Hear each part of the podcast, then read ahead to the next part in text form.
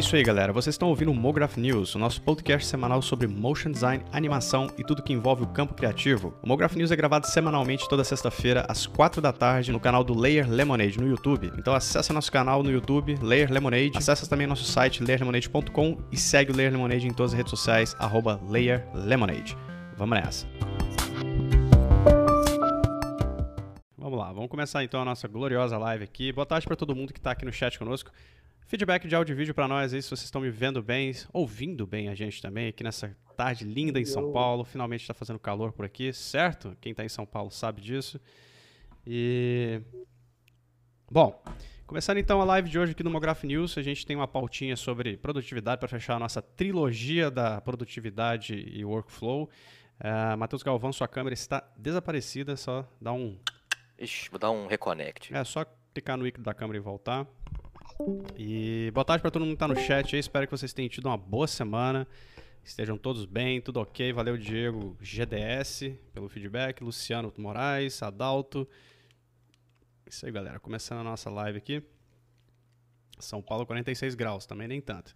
Ah, estamos aqui hoje, então, com a Bibi, diretamente de, da Inglaterra, aí, a nossa correspondente internacional. Brighton. Também, é, estamos, eu, Bibi é nosso correspondente internacional agora.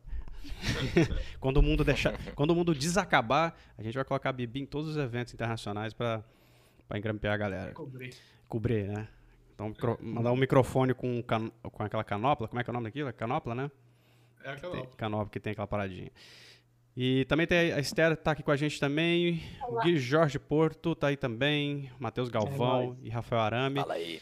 Pola não vai participar hoje, que está trabalhando. Espero que você esteja nos ouvindo, Pola. Se estiver ouvindo, beijos, bom trabalho. E o Gabriel Félix está com uma leve, um leve desconforto estomacal e não pode participar hoje. Está passando mal, comeu coisas estragadas no calor. Aviso, hein? Cuidado com queijo no calor. Né, Gabriel? É isso aí. É isso aí. Estamos aqui com a nossa staff reduzida, mas firme e forte para a gente bater um papo aqui sobre a produtividade, que meio que completa aí três, as três semanas de lives que a gente fez, que são complementares, né? Eu não lembro qual foi a primeira agora, que eu me- já me esqueci, nesse que a gente começou a entrar nesse assunto. Paradoxo, o paradoxo da, de Workflow. alguma coisa. Do É, do workflow. workflow. Semana Workflow, passada foi é. qual? Que eu já... já não- Síndrome do impostor. Síndrome do impostor, beleza. Então foi o O que que você paradoxo. almoçou ontem, ô Diana? Não faço a Você lembra? Não faço a menor ideia. Mas a gente então fez o paradoxo do, do workflow, fez então a. Qual que foi a outra, gente? Socorro. Síndrome do impostor. Síndrome do impostor. E agora, hoje, a gente vai falar aqui sobre essa busca sobre a, né, sobre a produtividade ah, em vários aspectos. Né? A galera da bancada, tá todo mundo bem? Como é que foi a semana de vocês aí? Muito Ah, boa. Semana Tranquilo, louca, tudo né? beleza. Feliz que Calorão. chegou Só eu tive uma semana louca, que é isso? É, vocês estão sofrendo com calor, eu tô sofrendo com frio. Tá frio aí, bebê? É, tá- tá- tá- Aqui, então você tá é, bem. aqui tá, essa semana tá, tá 7 graus. Uou, é isso aí. Nossa. É esse, esse era o clima que eu queria estar aqui em São Paulo, que é o que acabou outro dia aqui. Estou Isso aí em. Minas já causa uma extinção em massa. A- aqui eu não vou nem falar. O Rafael nem sabe o que, que é isso, né? Não, Ah. sei, eu sei, eu fui, vi É verdade. e voltei, cara, vivo. É, você veio, você veio, você veio pra São Paulo no Animotion, não é verdade?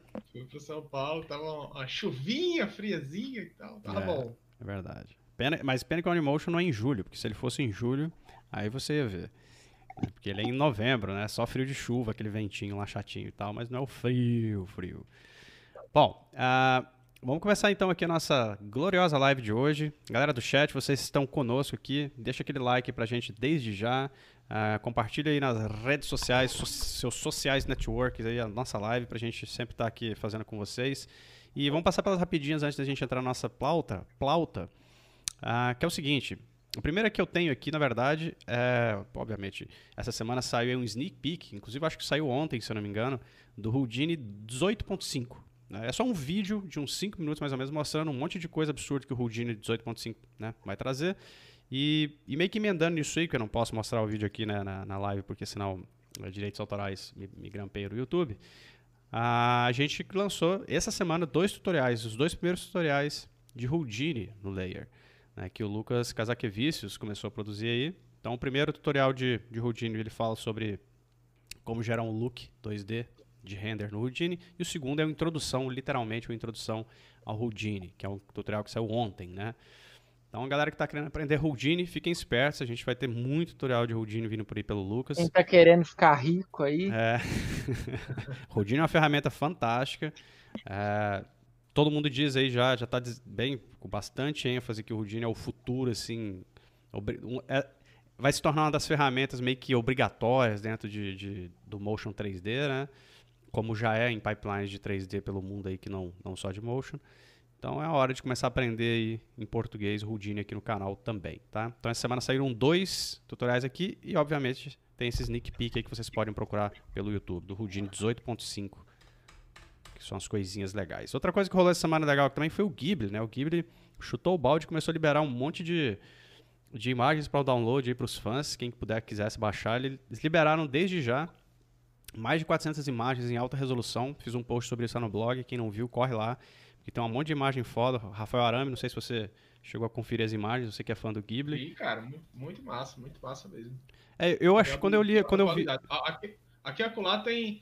é, não são todas que estão numa qualidade espetacular, Uhum. mas, mas tem muita coisa boa. É, eu não vi todas. Eu fui direto no filme que eu queria, né? Que eu gosto. Aí eu peguei as que eu tava afim e, de- e eu só não coloquei, não coloquei no post isso, mas ah, na nota do Ghibli fala que eles vão liberar mais e de mais filmes. Né? Porque tem vários filmes ali que não estão incluídos, tipo Princesa Mononoke, né? Totoro e tal, ainda não estão naquela lista ali, né? É, são, são oito filmes, né? e Mais ou menos umas 50 imagens pra cada, cada, né? Aí dá uns exatamente. 400.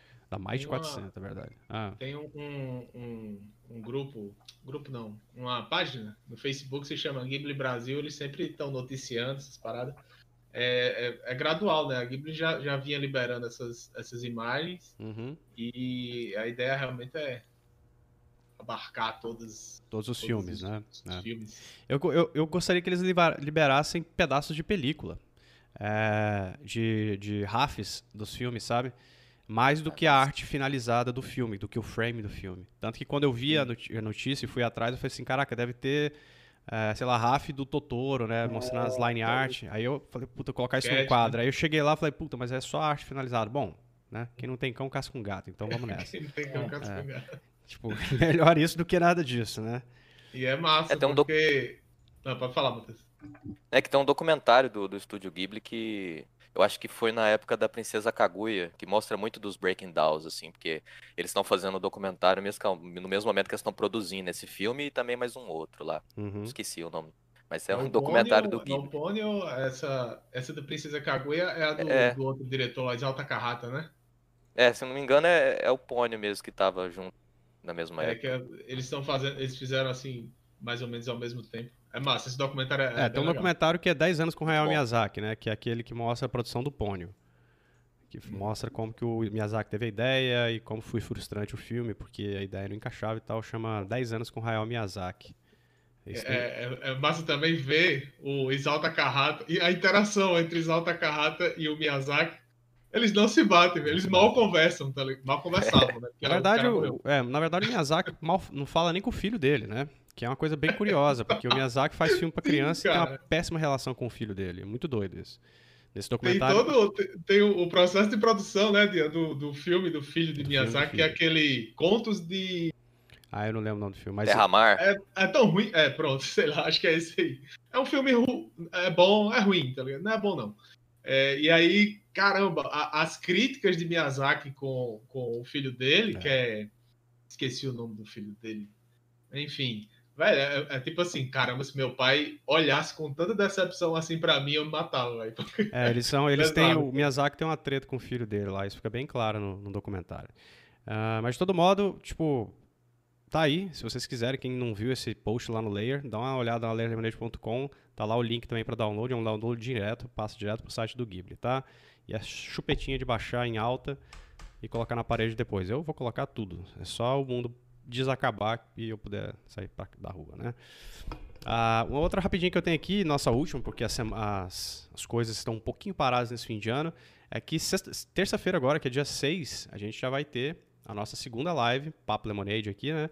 Com a Aline Garcia dessa vez, né? Que é um- uma animadora fantástica, frame a frame, ah, que trabalhou em Klaus, né, da Netflix, E trabalhou também em Carmen Sandiego, só para citar duas aqui, tá? Das animações que ela trabalhou.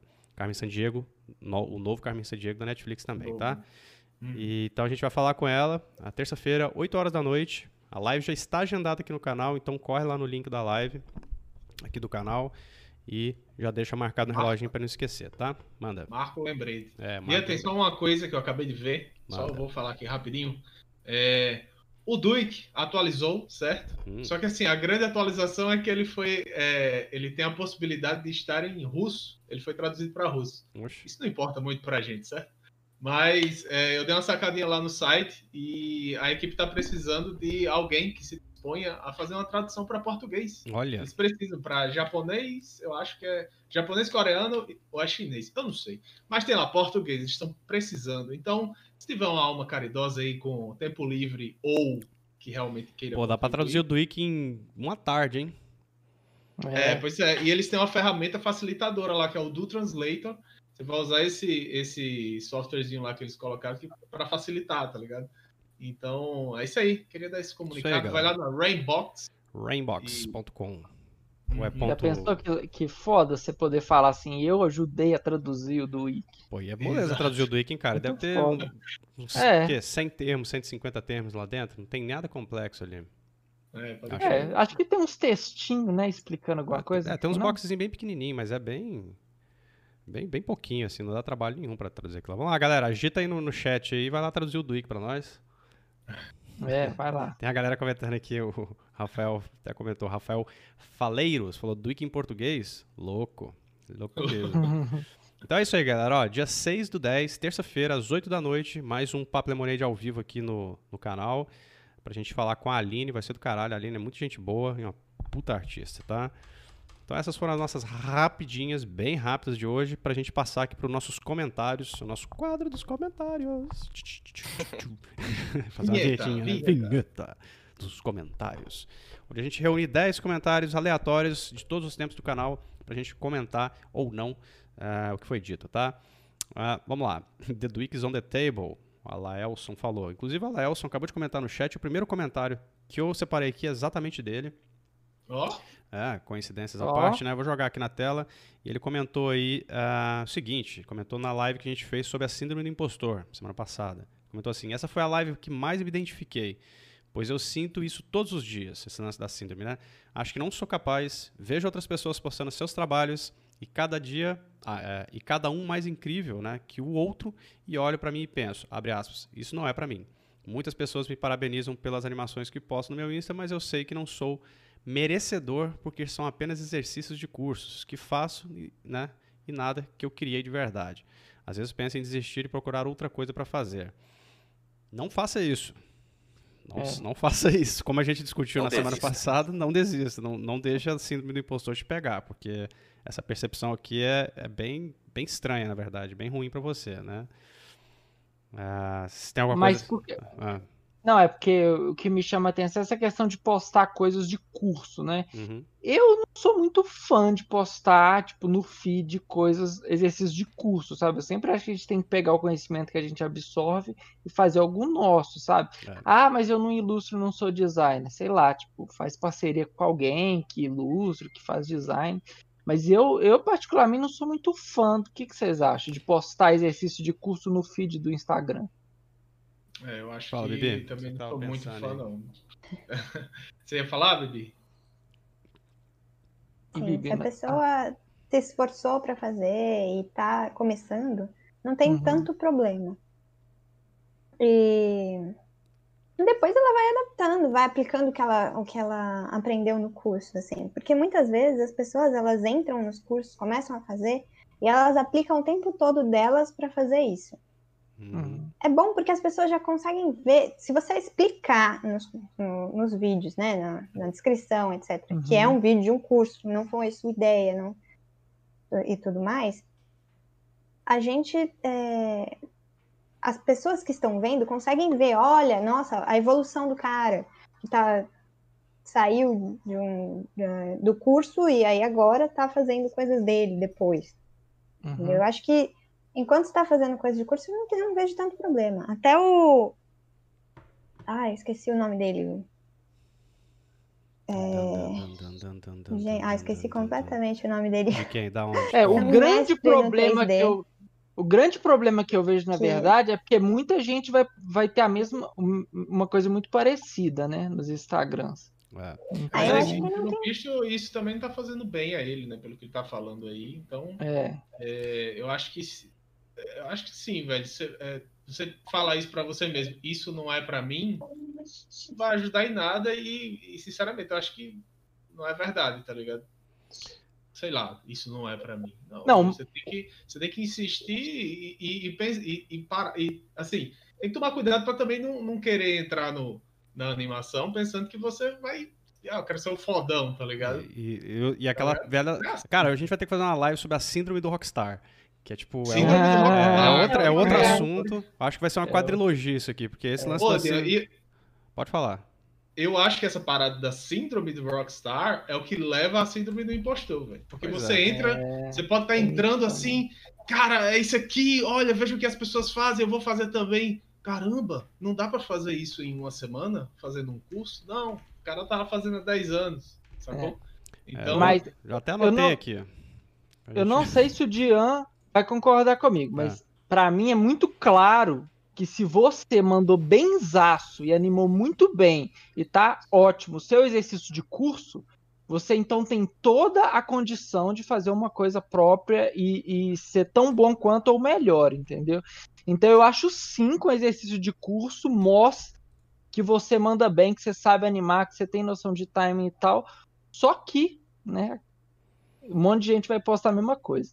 É, E também tem, tipo, pensar que, por exemplo, no curso do Layer, os exercícios é, práticos, eles são um pouquinho longos, né? Então, normalmente, eles envolvem mais do que uma cena. E, às vezes, a pessoa que está fazendo o curso vai se sentir insegura e não vai conseguir criar uma coisa própria do zero da cabeça dela que tenha mais de uma cena. E, às vezes, isso pode refletir negativamente também. Então, é o que a gente falou na semana passada. Quando você for fazer coisas próprias, se você está começando, é tipo, comece pelo simples, não se cobre muito, porque isso não vai dar certo. é, pode crer. É, É, e aí, eu, eu, acho acho que a- esse lance da Hum. cobrança aí é que eu acho que é o mais sério, sabe? Acho que a gente, às vezes, é muito. esse lance que a gente tava falando do, do- de achar que vai entrar e vai ser. Uh, já vai bombar de vez, né? tipo, ah, vou entrar, já vou fazer, já vou fazer aquele puta projeto. Calma, vai com calma. Esse lance de postar projetos sobre curso, eu sempre falei isso pra galera em- é, no curso, né? Quem me pergunta, fala assim, cara, se quiser postar, poste. A única, única coisa que eu vejo que é um problema, entre aspas, que também não é um problema, mas é uma coisa que eu tenho comigo, é porque se 200 alunos postarem o mesmo exercício, todo mundo tem o mesmo exercício no portfólio, né? Então eu sempre gostei quando a galera mudava alguma coisa em exercício. Pega a Uhum. ideia original, altera um pouquinho e faz uma parada mais própria, né, da- do que o curso. Mas uma coisa que eu sempre incentivo é assim, meu, posta, mas se postar, acredita o curso direitinho pra ninguém ficar achando que foi você que criou aquilo, aquela ideia sua, tal, porque daí fica mais claro que você realmente está estudando, né? É. E aí tudo bem. Ou então posta no Stories. Sacou? Que é uma coisa que vai desaparecer depois de, de, de um dia, né? Tipo, ah, tô aqui fazendo um exercício. Mas eu acho do caralho quando a galera começa a postar na internet, Marco Lei, a gente vê o que. Porque tem muita gente que às vezes não manda pro review, né? É, durante o curso e às vezes posta depois. E aí eu vejo o cara, o, tipo, o exercício do cara, tipo, três meses depois que o curso já acabou com o calendário, o cara postando. Aí eu acho legal ir lá e olhar e ver o que, que a pessoa tá fazendo. Mas não se sinta assim, não, Alaelso. Isso aí é. Essa percepção, como a gente conversou na última live de forma bem exaustiva, ela é maléfica para o seu próprio desenvolvimento, tá? Vamos partir para o próximo aqui, que é da Gil, Giulia, Giulia, Giulia, não Júlia, tá? É difícil de ler, Giulia. Ela fala assim: não existe nenhum outro canal no YouTube que fale sobre isso. Então, muito obrigado por trazer esse conteúdo para nós. E ela comentou isso no, no livro, no, no livro, no vídeo de roteiros, né? O que não estou conseguindo ler aqui. Peraí. Roteiros, o que considerar antes de animar, que é um, um, um insights bem antigo que eu fiz aqui sobre criação de roteiros para motion design, tá? Ó, Ah, é um vídeo que pouca gente sabe que já foi feito aqui no canal, inclusive. Por isso eu coloquei esse, esse negócio aqui, porque muita gente foi perguntando sobre roteiro, então dá uma sacada nesse, nesse vídeo aí, que ele é bem tranquilo de, de ver como funciona. Roteiro para motion, tá? É, o próximo comentário que eu tenho aqui é do Dames Alves. E ele comentou em caixa alta, como está na tela aí. Manual de Sobrevivência para Motion Designers, página 82, que é onde tem o link exatamente do vídeo que ele estava assistindo e é por isso que ele estava no vídeo, que é o Uhum. vídeo do Ariel Costa, a saga do, do Motion Livre, né? Você vê que funciona Uhum. link em PDF, né? Uhum. Outro dia alguém, alguém comentou em outro vídeo, não- agora não me lembro onde que foi, que o cara comentou exatamente a mesma coisa que o que o Dames aqui, tipo, ah, vim parar aqui por causa do manual de sobrevivência, do- tipo, por causa do vídeo que tava no manual, né? Legal. Na versão digital, é claro, na versão impressa não dá pra você clicar e cara clica com o um dedo. Ainda. Alguém, o cara clica com o Ainda. dedo e abre o computador. Vá, abre o navegador. Né? Ai, meu Deus. Valeu, é, Dames, pelo comentário aí. É isso aí. Bom saber que você tá lendo o manual. Próximo comentário que a gente tem aqui é do Jackson. Mr. Jackson. É, Weber, ele fala o seguinte: Eu ando em um dilema terrível, no qual eu amo frame a frame, mas detesto fazer. Estou criando coragem para começar a me dedicar mais. Adorei esse tutorial e ele comenta esse tutorial de Liquid Motion da Pola. Eu sou Legal. assim, tá, o, o, o, Davis, o Davis, não, o Jackson, só pra Jackson, só pra te avisar aí, eu amo e detesto frame a frame. Eu adoraria ser um animador frame a frame, mas quando eu paro na frente do frame a frame, eu começo a derreter. O, o Guilherme Jorge Porto ver- tá, tá estudando... Eu tô gostando O que, é que vocês papo, acham né? disso aí? Alguém. É Não tô É, gostando é desse o quê, papo. Guilherme? Aqui, o- o- a coisa frame a frame é uma coisa de paz, é quase uma meditação, galera. É verdade. Tipo assim, você tem que resolver a sua animação, mas você resolve é com sketch, rabiscado, feio, desenho, palito, entendeu? Quando ela tá resolvida, aí você vai pro clean-up, você não precisa nem pensar. É só desenhar, curtir a vibe, pôr, um, pôr uma live do Ler Limonade, ficar lá tranquilo.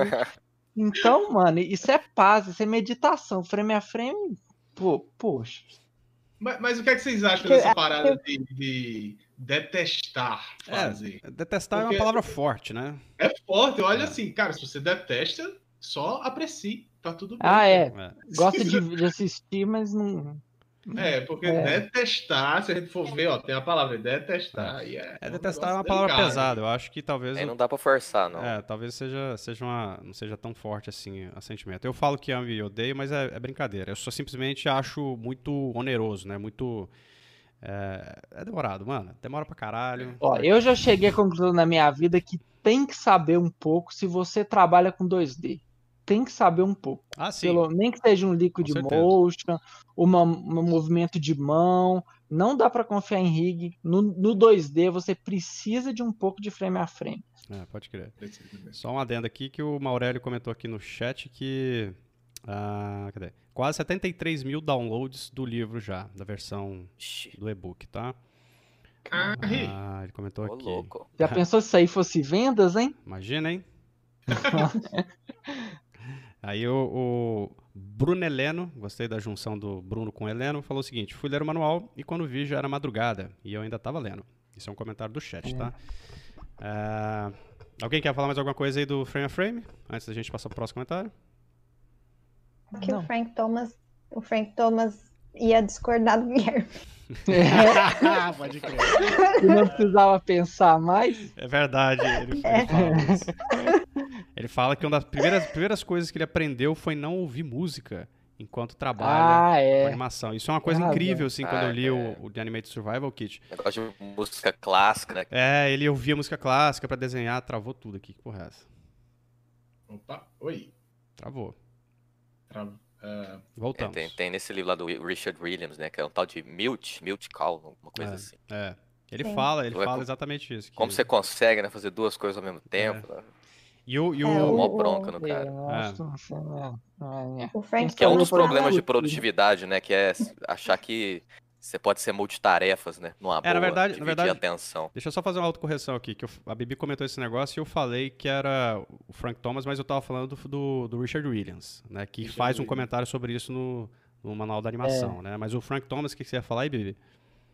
O Frank Thomas ele fala que o processo do cleanup é para ele era muito mais trabalhoso do que o processo de resolver a animação. Pode Que ele conseguia É. resolver o que ele queria, mas aí depois para É, o, o que o Frank, o Richard Williams comenta sobre isso é que ele percebeu que se ele não escutasse música nenhuma enquanto ele estava trabalhando, qualquer das funções, cleanup e tal, ele era mais produtivo. Ó, assunto, a- assunto da nossa pauta aí. Porque ele achava que a música não atrapalhava ele. Mas atrapalha, sacou? Ele, ele constatou que atrapalha, mesmo a música clássica, que é uma música super calminha, né? Então, sei lá, vi, né? Vivendo e aprendendo aí com o Richard Williams. É, deixa eu passar pro próximo aqui. A gente já falou do Jackson. Vamos pegar aqui o comentário da Maledeta. É isso mesmo. Maledeta. É, e ela coloca em entre aspas aqui, ela fala assim: essa parte tem que fazer no olhômetro, fecha aspas. Aí ele coloca o grid e está na posição perfeita. Quando eu faço as coisas no olhômetro, fica tudo torto. Ela faz esse comentário em relação ao tutorial da corujinha, né? Eu vou fazer, uma, vou fazer uma- um reposicionamento no grid lá e, e fica exatamente no lugar. Mas eu acho que foi sem querer, viu, Maledeta? Não é bem assim, não. A gente não costuma ter esse olho Hum, clínico, é. não. É, eu vi lá o negócio do. Eu vi recentemente só o Ben Marriott contratando três, des- três não, mais designers no Fiverr. Ah, E aí aí- todos eles fazem um negócio e não tá centralizado. Aí o Ben Marriott põe a guia lá no meio, não tá centralizado. Só Até o mais um dos caro, Cara, é, só um dos caras que tava com a logo centralizada lá. No... Nossa, logo descentralizada, assim, é, dá, É. dá até enjoo. É, ah, tem um comentário aqui no chat do Alael. Alaelson fala que a Bibi lembra um pouco a Viúva Negra, dos Vingadores Ultimato. Veja só. Olha, Aí, Bibi. É elogio, hein? Scarlett Johansson. É. Scarlett Johansson. é. E eu, tava, e eu comentei antes, da Ah. gente, tá- é, a gente tava em off, quando você deu aquele deu aquela congelada, Bibi, você ficou parecendo com a doidinha lá, que eu esqueci o nome, como é que é? A Gal Gadot. Gal Gadot, é, no, no frame. Ó, só No as freeze- heroínas. Só no freeze frame, só as heroínas. Heroínas. É. Então é isso aí, Maledeta. Foi sem querer, uma da tá? Marvel. Desceu Marvel, né? Aí começa a guerra agora, descer em Marvel aqui.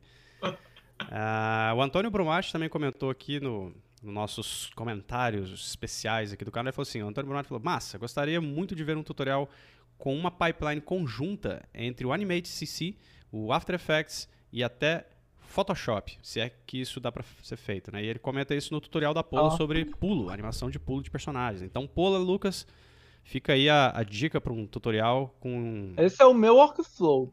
com Animate CC, After Effects, Photoshop? CC, After Effects, Photoshop, nessa ordem. Ó, legal. Sem tirar nem pôr. Aí, tá vendo? O, Antônio, às vezes o, o, o, o Gui já grava um tutorial. É. É, Eu já dou um sorriso No- aqui porque eu sei é difícil. difícil. é difícil. O Animate ele produz vetor também ou é só bitmap? Vetor.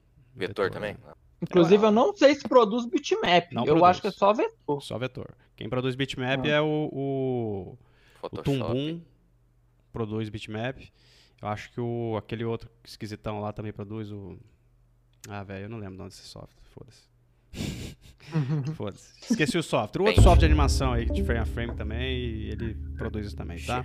A galera tá pedindo tutorial lá no chat, viu, Gui? Só pra te avisar aí. Demorou. É. Ah, o nosso sétimo comentário aqui é da Juni. E, Juni, eu não vou ler seu, o seu sobrenome, que é impossível, tá? É mais difícil que o meu. Então eu vou deixar só Juni e a galera que leia na tela o sobrenome.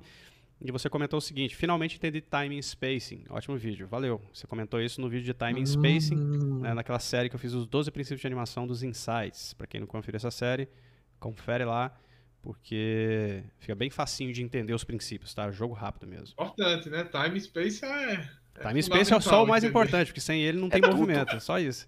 É um estilo. Dian salvou a vida profissional dessa pessoa. Salvou a vida profissional. é. Mas é porque é difícil, cara. É difícil você entender. Porque a gente entende, mas não entende. É o dia que minha ficha caiu de que timing era o tempo de ação e space era o comportamento da ação no tempo, das, daquele, no tempo pré-estabelecido, eu falei, caralho, velho. Então, pera aí, é só isso. Tipo, tempo, um segundo é a ação leva. Comportamento. Pronto, como a, a ação acontece naquele um segundo que eu né, tenho. Simples, não tem erro. Sacou? E aí você É, esse é o tipo de coisa que é difícil de, de, de falar, mas quando você faz, você desenha lá no frame a frame, você, você vê a Você coisa. vê a coisa acontecendo, né? Mas foi difícil É. a ficha cair O pra time mim, cara. tá na timeline e, e o spacing tá no, no desenho em si, no Ah, que você vê no Onion Skin. É, que é o comportamento da ação do, do personagem, como ele tá Uhum. caminhando, se ele tá baixando assim, assado, e etc, né? Então é isso aí, Júnior. Manda ver, assiste os outros vídeos lá também se quiser, tá tudo lá. Galera aí também se quiser, manda bala. Ah, nosso oi- oitavo, oitavo comentário aqui é do Lucas Soares, fala assim, vai acabar com a indústria de cursos se continuar assim. E ele comentou isso no, no, no tutorial de Pinball Animation, né? Aquela tutorial que, que eu fiz lá da, dessas Masterclass novas, né?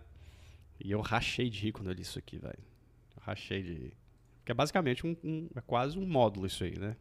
É. Se desse um pouquinho mais de atenção. Ah. Matheus. Freeze Matheus? frame. O Matheus, quando ele dá o freeze Ixi. frame, ele freeza todo mundo. É muito louco. Fala, cara. Voltou. Comandando a Matrix aqui. O que, que você ia comentar, mano? Não, nada não. Ah, então tá. Tá, tá travando aqui, eu tô meio perdido às vezes. Então vamos lá. Ah, então o Lucas comentou isso aí. O nosso nono comentário aqui é do. Deixa eu ver aqui. É do Everton. O Everton comenta assim: o Dian me mandando. Mandando eu me afastar do Dian. E ele coloca o último Dian em caixa alta. Isso, é, isso foi um comentário muito inteligente que ele fez no vídeo Keeping Motion, do segundo dia do Keeping Motion, da live que eu fiz sobre referências. Porque na live eu comento pra gente se afastar um pouco, né? Ou se afastar bastante de referências de motion design, para a gente consumir outras referências que não sejam só motion design.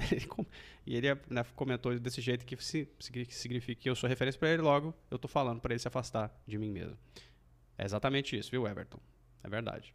Acho que você, quanto mais longe, melhor. Vai, vai em outras fontes mais interessantes, tá? Deixa eu ver aqui o que a galera tá falando. Ó, tem alguém comentando que o Lynx está falando que o Procreate no, no iPad só faz bitmap. Uhum, É isso aí. interessante. Ah, a Luciana Gâmbaro comentou aqui que no tutorial de Liquid Motion a Pola finaliza ele no After. Boa, é isso aí. Bueno. E o nosso último comentário da fila aqui é da Isabelle Narciani. Ela comentou o seguinte: posso dizer, e ela comentou isso no vídeo do Lemonade on the Road, que é o episódio das garotas do Motion, tá? Que chama Anime como uma garota. Ela comentou assim: ó, posso dizer que não ter referências femininas e, e o medo de julgamento tem um peso muito grande. Eu mesmo pensava assim e por anos fiquei parada. Hoje, ver um grupo com essa visão é magnífico. No caso, ela está falando dos garo- do- garotos do Motion, né? É, começar é realmente difícil, mas só em saber que posso ter o suporte de meninas como vocês é encorajador. Parabéns e obrigada. É isso aí. Excelente comentário aí É. sobre o grupo das garotas do Motion. E com isso a gente encerra. Fala, Bibi. O Garotas do Motion, inclusive, tem uns exercícios semanais, né, pra gente. Que elas postam tema. E, geralmente É. a gente, o pessoal faz os, os exercícios de acordo com o tema que elas postam. Isso no Irado. Facebook. Massa. No Facebook. É. No grupo delas do Facebook. E a- o Garotos do Motion tá com o Instagram também, né?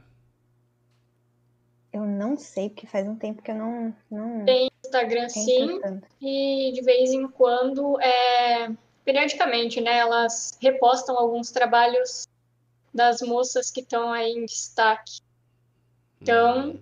Meninas que quiserem fazer trabalhos autorais ou até trampo, né, real mesmo, marca lá a hashtag Garotas do Motion que se elas curtirem ou vão repostar seu trabalho e vai dar mais visibilidade, né? Tipo, é- É isso aí. é bem interessante essa ajuda, bem importante.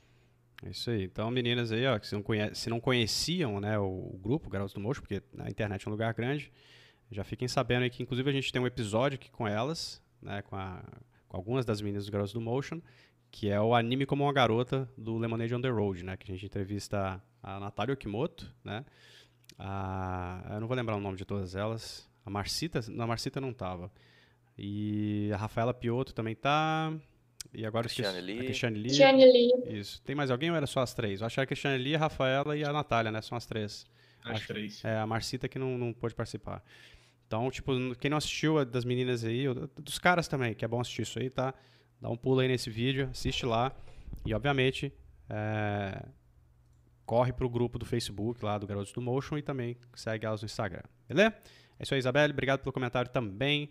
A gente agora passa para nossa pro nosso bloco aqui do bate-papo de verdade, onde a gente vai bater papo sobre produtividade. Produtividade. Tan, tan, tan, tan. Ixi, Tem que montar Tem que fazer as vinhetinhas, vou fazer as vinhetinhas. Tipo, sabe, com o texto descendo assim, ó.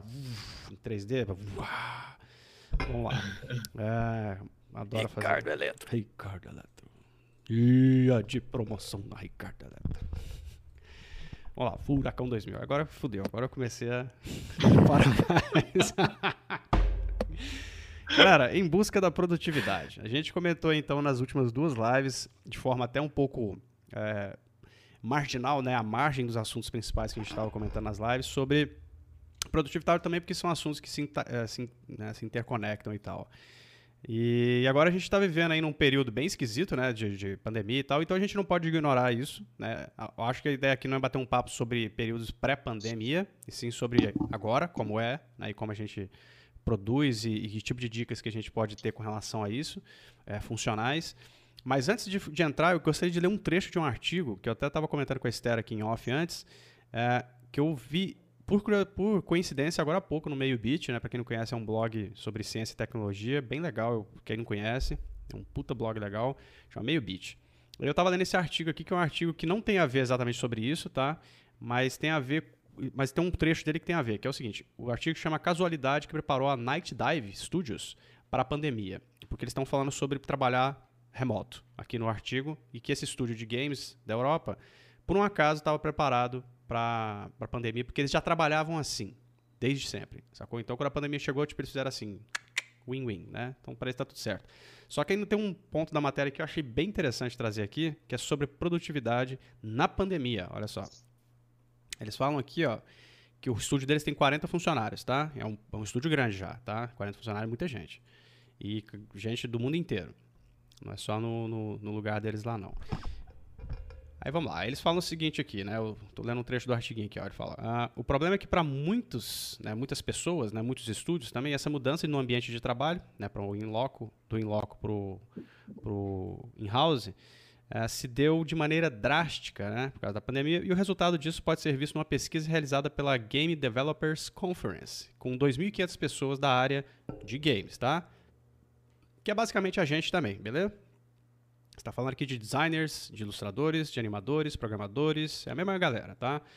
E aí os caras comentam aqui que foi descoberto nessa pesquisa que 70% das pessoas passaram a trabalhar de casa. Olha só o tanto de gente, hein?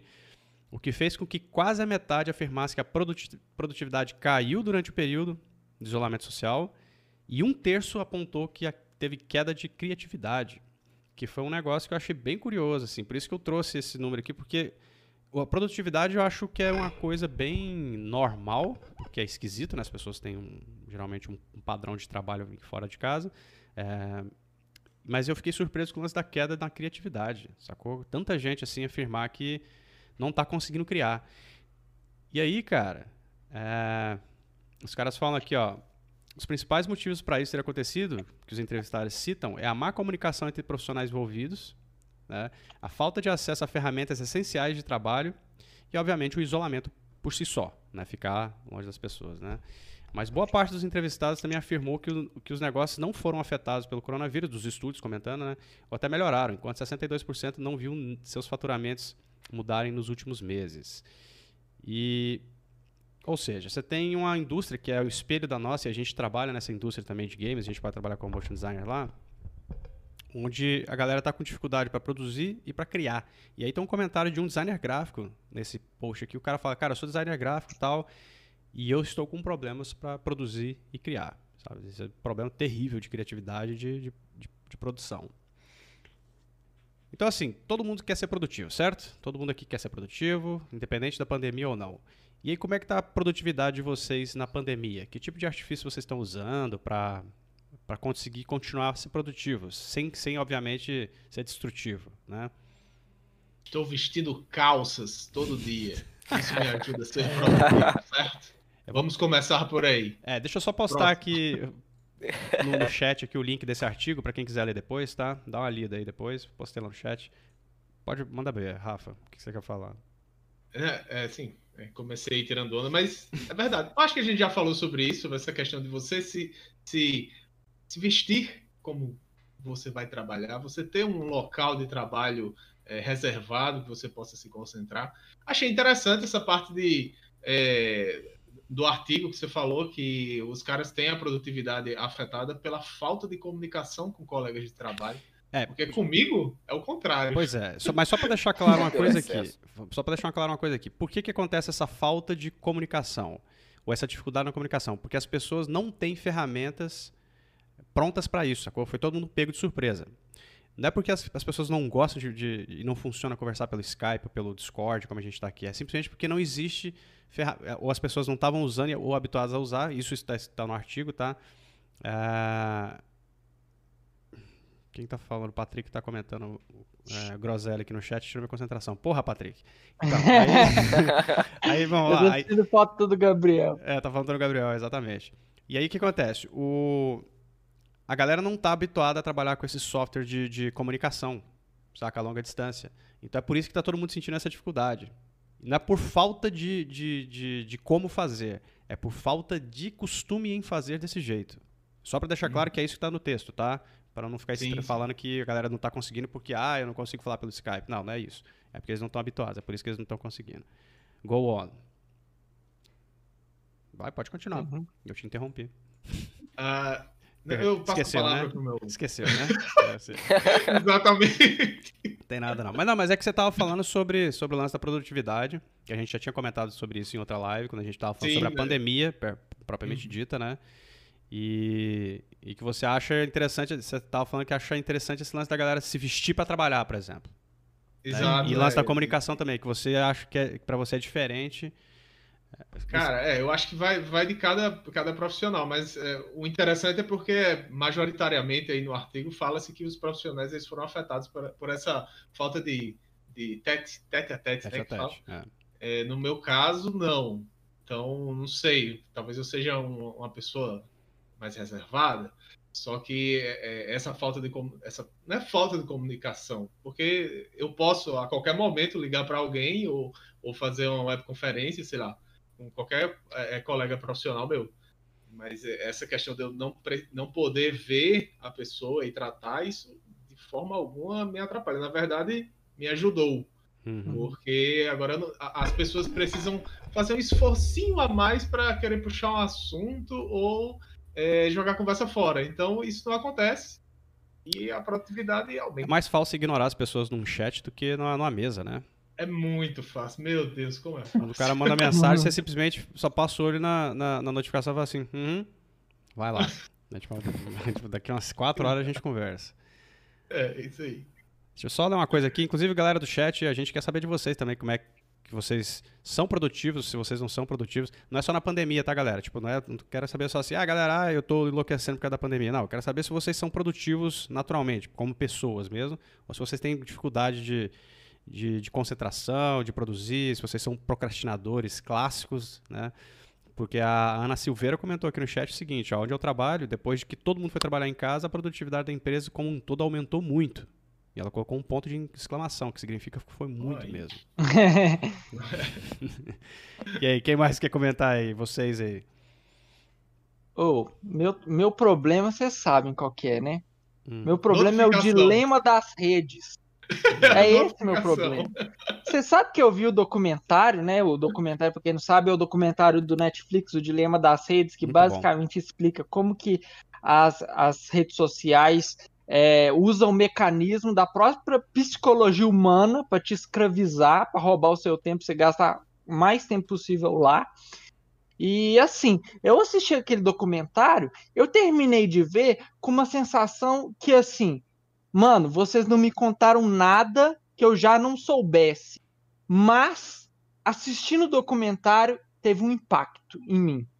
Eu não sei se é a representação que eles colocam lá, tipo de umas pessoinhas lá dentro do Manipulando, celular, né? conversando, articulando, para como é que nós vamos ferrar esse cara, como é que nós vamos fazer ele pegar o celular.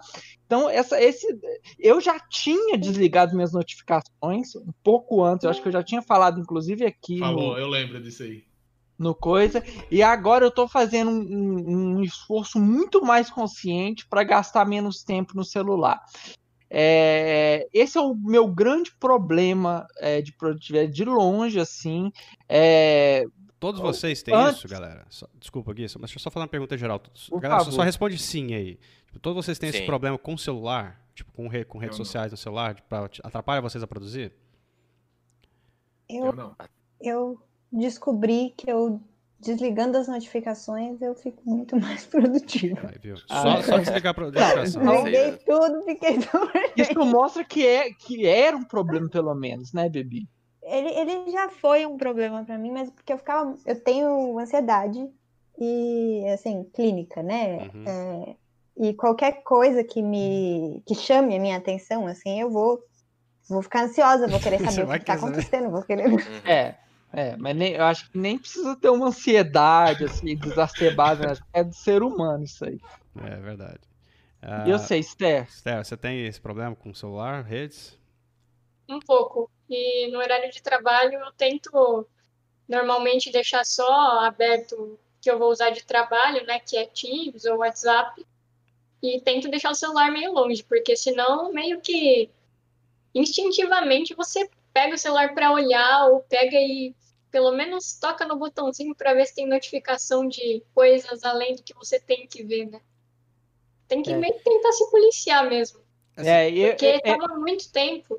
É. Sabe? E Você isso- vai entrar ver uma coisa, daí você começa a rolar, você fecha o Instagram, mas você abre um Facebook, fecha o Facebook, abre um LinkedIn, daí você vai e toma mó tempo. E só, só um parênteses aqui, segura, segura Ah. bem onde você tá aí. Que eu tava lendo um outro artigo que depois do- desse documentário da Netflix teve um aumento gigante de pessoas dando barra kit do Facebook por causa do, do documentário. As pessoas encerrando conta no Facebook e Uhum. no Instagram, saca? Por causa disso. Né? Por Bom causa da- saber isso. Bom saber. Não, eu acho que o efeito que o documentário deu em mim é de me, me colocar numa, numa posição de enxergar, olha, isso aqui é meu inimigo. Então sou eu contra ele, entendeu? Uhum. E aí, eu tô pensando assim todos os dias. Tipo assim, se eu gasto tempo aqui desnecessário, eu perdi, sabe? Eu É. perdi. Então, é tipo assim, um capetinha mesmo. Jogo pro lado, tem que ficar lá. E Cara, assim, e é é- difícil, porque você põe a mão no bolso, sacou? Sim, Pra- existe pra já um, procurar existe um e tal. vício inerente já, né? Que tipo, a gente já fica procurando o celular mesmo, né? É, eu acho que é o mal do nosso século, né? É que nem você falou, Uma né? Que coisa ele é que me meio que feito pra, pra te dar essa sensação prazerosa e, e te prender naquilo, né? Uhum.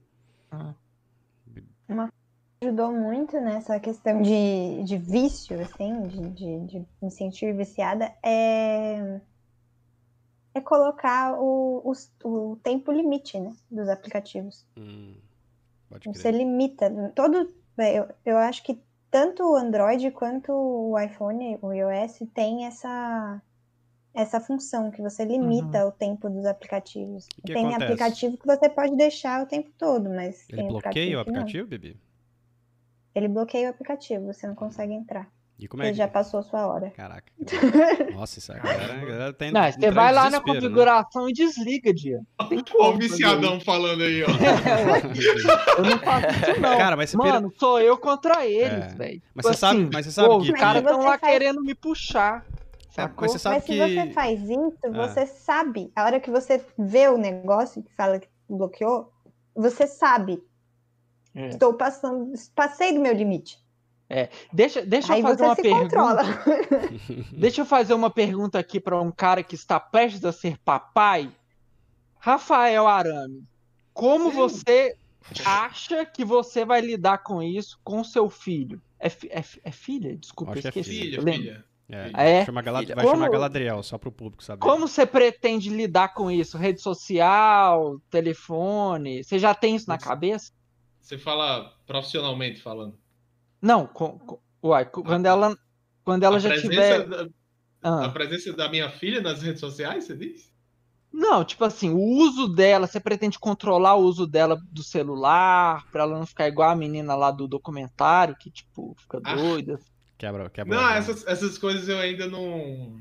Eu não, não penso a respeito disso, não. É, Obviamente eu, eu, quero, eu quero que ela seja uma pessoa moderada e tal, mas eu também eu não, eu não acho tão. Ó, pode ser polêmico aqui, mas enfim. Eu não, Ah. eu não sou tão puritano com relação a isso, não. Eu não quero privar minha filha de Não, nem pode. tecnologia. É. não pode. Não, então, é porque eu tenho pessoas que eu, eu conheço, pais, que privam mesmo. Não sei como é que faz, mas privam. Cara, Eu eu, acho que é o seguinte, criança, eu tenho filho, eu sei como é que é. Criança vê o que você fazendo e ele quer Bom. fazer igual. Não tem. E aí, se, se a criança vê você fazendo, né? Claro que você não vai deixar ela fumar um cigarro e tomar uma cerveja, não é isso.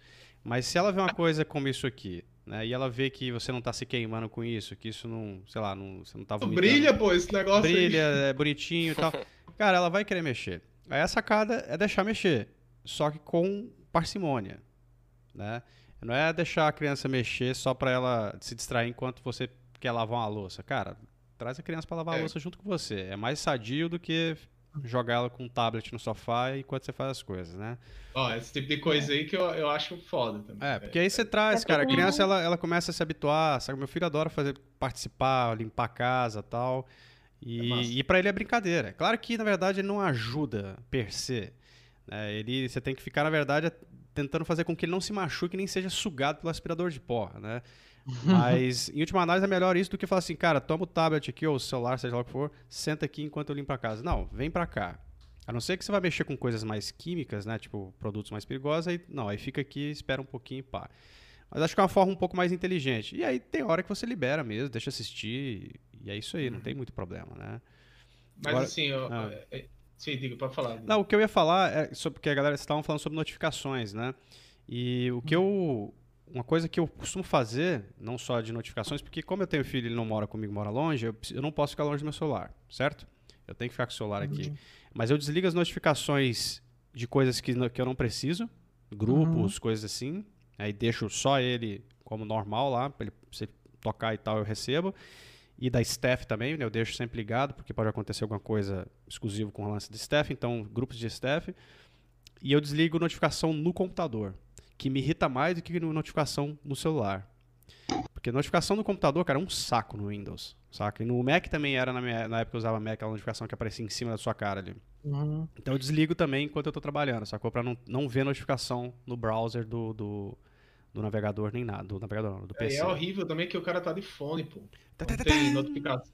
Porra, É, mano, puta barulho. É. Estressante, estressante pra cacete isso aí. Isso aí é coisa do inútil às vezes, né? Tipo, é só um e-mail do submarino com promoção de, de um, sei lá, secador de cabelo, sacou? Tipo, what the... E às vezes o- WhatsApp ele escolhe de forma aleatória um grupo que você nem tá acompanhando, de repente uma, uma mensagem qualquer, aí o WhatsApp escolhe dando uma notificação assim, ei, tem Cara, alguém comentando alguma coisa. O Telegram, Eu bloqueio tudo também. é, o Telegram tem uma mensagem muito, mas muito intrusiva. Que assim, quando você fica muito tempo sem usar o Telegram, o grupo do Telegram, que é aquele bot, sabe? É só, o- é só um bot falando lá. Uhum. Ele manda uma mensagem pra ele mesmo pra você receber notificação e olhar o Telegram, saca? É um negócio super estranho, assim. É tipo esse lance da, da rede social. Os caras ficam tentando te puxar de volta, né? Porque faz tempo que você não entra aqui no aplicativo, né? É, não é tipo, ah, você recebeu a mensagem ali e deixou de lado. Tipo, a cada hora ele fica te lembrando que É. tem mensagem. Puta saco. Nossa, muito chato. E Assim, todos os Mas, aplicativos. assim, É, é, fora essa questão de, de a seara das redes sociais, tem, tem algo mais que, que atrapalhe vocês em termos de produtividade? Vamos lá, galera. Deixa eu Vocês falarem. reconhecem, né? É. Assim, Think. O Gui, é, acho o que Gui tinha falado um negócio interessante de que eh, vai ver um conteúdo e às vezes te passa nada daquilo que você já não sabia, né? Porque às vezes você vai ver um conteúdo sobre produtividade para você ficar mais produtivo, mas tudo que é mandado para você, você já sabe, né? Aí o problema também às vezes é autocontrole, né, e disciplina. Porque às vezes não adianta nada você É. desligar as notificações do celular, se você ficar entediado na frente do, do, do seu trabalho, do seu computador, e você for procurar o celular mesmo assim, sabe? Cara, você Então, sabe uma, tipo- uma dica que eu dou pra galera com relação ao celular? É Ah. o seguinte. É, é, o celular é o vício, galera. Ninguém. Desculpa, tá todo mundo com essa porra aí. A gente é viciado nesse negócio. Não tem como você parar com isso de um dia pro outro. Uma sacada é o seguinte: ninguém pode ficar sentado na cadeira 10 horas sem levantar. Isso não existe, né? Então sempre deixa pra olhar pro celular, se você quiser, sempre quando você levanta da cadeira pra dar uma descansada, sacou? Tipo, Uhum. você tem que levantar de 40 a 40 minutos de uma em uma hora, no mínimo. É no máximo, na verdade, uma hora. Então levanta, vai descansar 10 minutos. Você, cara, você tem 10 minutos pra dar uma olhada no Instagram se você quiser. E depois deixa pra lá e senta de novo pra trabalhar. Porque pelo menos assim, assim você é não ótimo. tem é, aquela. é massa. né?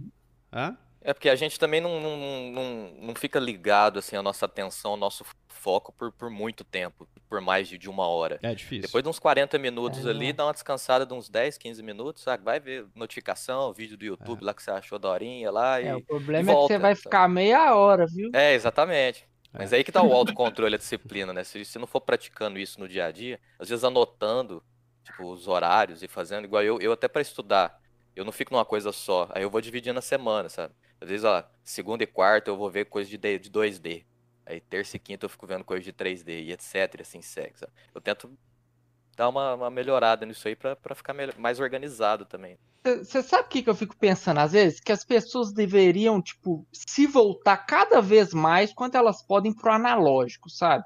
Tipo assim, eu sou bem crítico a ferramentas de produtividade, sabe? Um aplicativo de eu, não uso, produtividade. eu não uso nada Eu acho, até tipo assim, anotar na notinha do computador. Eu Pega um caderninho, anota na Não, mão. sim. Aquilo ali é Anota de verdade, sacou? O papel é de verdade, o lápis é de verdade. Você Protesto. escreveu, entendeu? Protesto. Não, mano. Protesto. Eu acho que assim, eu Podia tenho anotar na mente descolado aqui com o que eu tenho pra fazer. Não, fica bagunçado. Poderia- pra, pra Não, estudar mano, é essencial, é cara, você ruído- fazer É analógico. ruído visual. Ian, É ruído visual, fica cheio de, de, de post-it, aquele negócio. Mano, ru- ru- ruído visual fora da sua tela não é ruído, nossa, é é, demais. Mano, é, se você olha pro lado aqui, ó. Se você olha pro lado que tem um monte de fio no chão, como tem aqui agora por causa da minha iluminação, isso aqui é um puta ruído visual. E por isso que eu não gosto disso Mano. aqui o tempo todo aqui. meus post-its são cor de rosa, amarelinho, Que- bonito na Você é minha suspeito. parede. Você velho. falou pra mim que. Você falou pra mim que é E ainda tá diagramado, tá ligado? Tá assim, um do lado do outro, assim, reto. Ah, não, eu tô, tal. eu tô. Porra, Peraí, eu tô. Deixa é deixa eu- ruído. Faz total. É ruído, é super ruído. É porque assim, é, quem, tem, quem tem problema com foco, que é um motivo né, de deixar a gente. de fazer com que a gente não tenha. é, não faça as coisas, né? Lembrando que a gente pode esclarecer rapidamente aqui a síndrome da produtividade, que é quando você fica em busca de produtividade e por isso você não produz, certo? Então você perde tempo Hum. criando estratagemas para ser produtivo, quando na verdade era só você sentar e produzir. Então existe Uhum. essa síndrome, né? Que a gente falou da síndrome do impostor tal, É mas o síndrome- paradoxo. Paradoxo, é, né? desculpa, é o paradoxo da produtividade. Que é isso, você gasta tempo tentando ser produtivo, mas não é. Essa que é o, que é o lance, né? E também, às vezes, produz muita coisa, mas pouca coisa de real, de real valor, que é outra parada também, que ser produtivo significa que você tem que produzir coisas que realmente é, têm valor, e não simplesmente ficar ali gerenciando, sei lá, notinhas dentro do computador e organizando pastinha, quando, na verdade, outras coisas mais, mais importantes deveriam ter sendo feitas, tá? Então tem esse paradoxo também. Mas eu- uma parada que eu queria falar é o seguinte: quem tem problema de atenção, a primeira coisa que deveria fazer era limpar a mesa. Tá? Por quê? Porque organização facilita produção. Equipes desorganizadas não produzem bem. Pessoas desorganizadas não produzem bem. As pessoas desorganizadas elas podem até produzir, mas elas nunca vão produzir tão bem quanto uma pessoa organizada. Lembrando que tem níveis de organização, tá? Não estou falando de gente aqui com toque que realmente tem um, aquele negócio de organização absurdo, não. É organização simples. É limpar a mesa, mano. Tira ruído, porque ruído interfere na sua percepção né, e na sua atenção. Não tem jeito, tá? Ah, eu não, eu Não. não boto tanta fé, não, sabe? Porque eu acho Gui, que você é humano desorganizado, tão velho. Você já falou pra gente que você é desorganizado. Sacou que você Então, funciona no meio que- da bagunça. E Isso, isso daí, velho, vai, acho que vai de pessoa pra pessoa, sabe? Eu acho que assim, as pe- primeira coisa, primeira coisa, eu acho que a pessoa tem que se perguntar por que, que ela quer ser produtiva. Não, mas você não Eu entendeu, Gui. de- Você não entendeu, olha só. Você- eu tô te Hum. interrompendo pelo seguinte. Porque você tá falando que é de pessoa Hum. pra pessoa. Eu tô te tô dando uma solução pra uma pessoa que tem dif- dificuldade de produzir É. e de se concentrar pra começar a produzir se concentrar, que é limpa tudo, tira o ruído da sua frente, se concentra o para você tá não é assim, ah, todo mundo deveria fazer isso, não, é para pessoas específicas Uhum. que têm esse problema. Uma solução talvez seja essa, você tirar ruído da sua frente, o ruído, Uhum. ruído visual, para você ter mais foco. Porque isso gera, sacou? Gera ruído, gera desconcentração. Esse aqui é o ponto. É. Não, é, sem dúvida, né? Sem dúvida para, eu acho que talvez até para a maioria das pessoas. Mas é ainda relevante o que eu iria dizer, porque eu acho assim que a produtividade tem uma função. Você só é produtivo para você ter, poder sobrar tempo para você não ser produtivo, ou para você fazer o que você quiser, ou para você fazer nada. Sim. Então, só vale a pena ser produtivo se você consegue, tipo assim, seis horas da tarde, parar de trabalhar e fazer o que você quiser. Entendeu? Se você tá sendo super produtivo, mas você tá trabalhando até 9 horas, tem alguma coisa errada aí. Sacou? É, é Então o- a primeira coisa é, é isso, assim, tem que ter um objetivo essa produtividade, assim, porque a gente vive nessa nesse dilema que ah, tem que, né, os coach, né, tem que ser É o produtivo, al- alta performance. Alta é performance, alta é. performance, produtivo o tempo inteiro e tal. E, Mas, cara, e- e aí não é bem assim. Tem um, tem um Hum. vídeo que eu fiz aqui no canal que chama exatamente, é um insights que eu fiz, como ser produtivo sem ser destrutivo. né? Que fala exatamente isso aqui, ó, que é isso que você falou, que é você ser produtivo é você produzir o que você tem que produzir em 8 horas ou no tempo que foi dado para você por dia para trabalhar, 10 horas, sei lá. Ponto. Se você, não, se você não chegou no final do que você deveria fazer naquela, naquele tempo, acabou, mano. Você, você levanta e vai embora. Sacou? Ser produtivo não é trabalhar muito, é trabalhar o tempo que você precisa trabalhar. É só isso. Né? Você tem um É. tempo específico, de horas por dia, por semanas e tal, por semana às vezes. E é isso, mano. Se vira pra fazer o que você tem que fazer nesse tempo. Não é, É. ah, vou trabalhar 15, 20 horas por dia pra, pra fazer. Não que não possa Mas, acontecer, Ian, tá?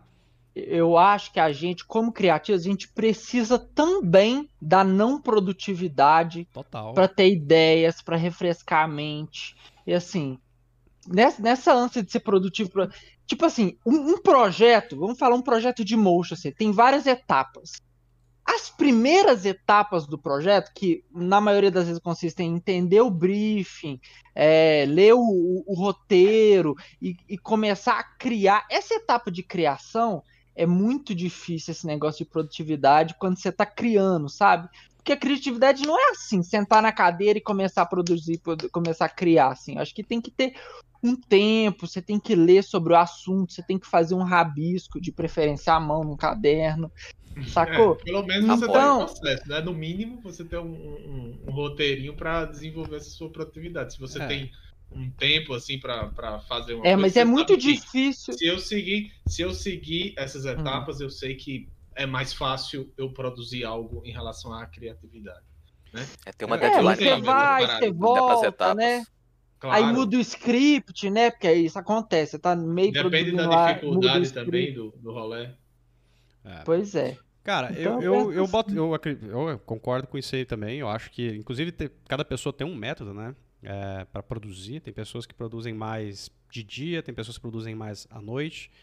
Tem gente que produz mais em curto espaço de tempo, tem gente que precisa de um espaço um pouco mais é, dilatado, né? Eu me, meu, desenvolvi um método para ser produtivo em 8 horas e é isso. Sacou? E se Uhum. por um acaso eu não alcançar essas 8 horas, abraço. Tipo, raramente eu vou quebrar essa regra. Tem vezes que eu quebro sim, ainda mais o layer, porque tem às vezes muita demanda pequenininha que aparece de repente, mas não é, não é muito é, sadio quando isso é quebrado, né? Porque senão vira hábito. Porque se você virar hábito, dançou, sacou? Virou hábito você quebrar a regra e, e trabalhar até tarde, não sei o que, aí. É, é, é, em relação a essa parada de produtividade, eu so- sobre um- uma, uma coisa também que recentemente eu percebi em mim e eu acredito que eu superei.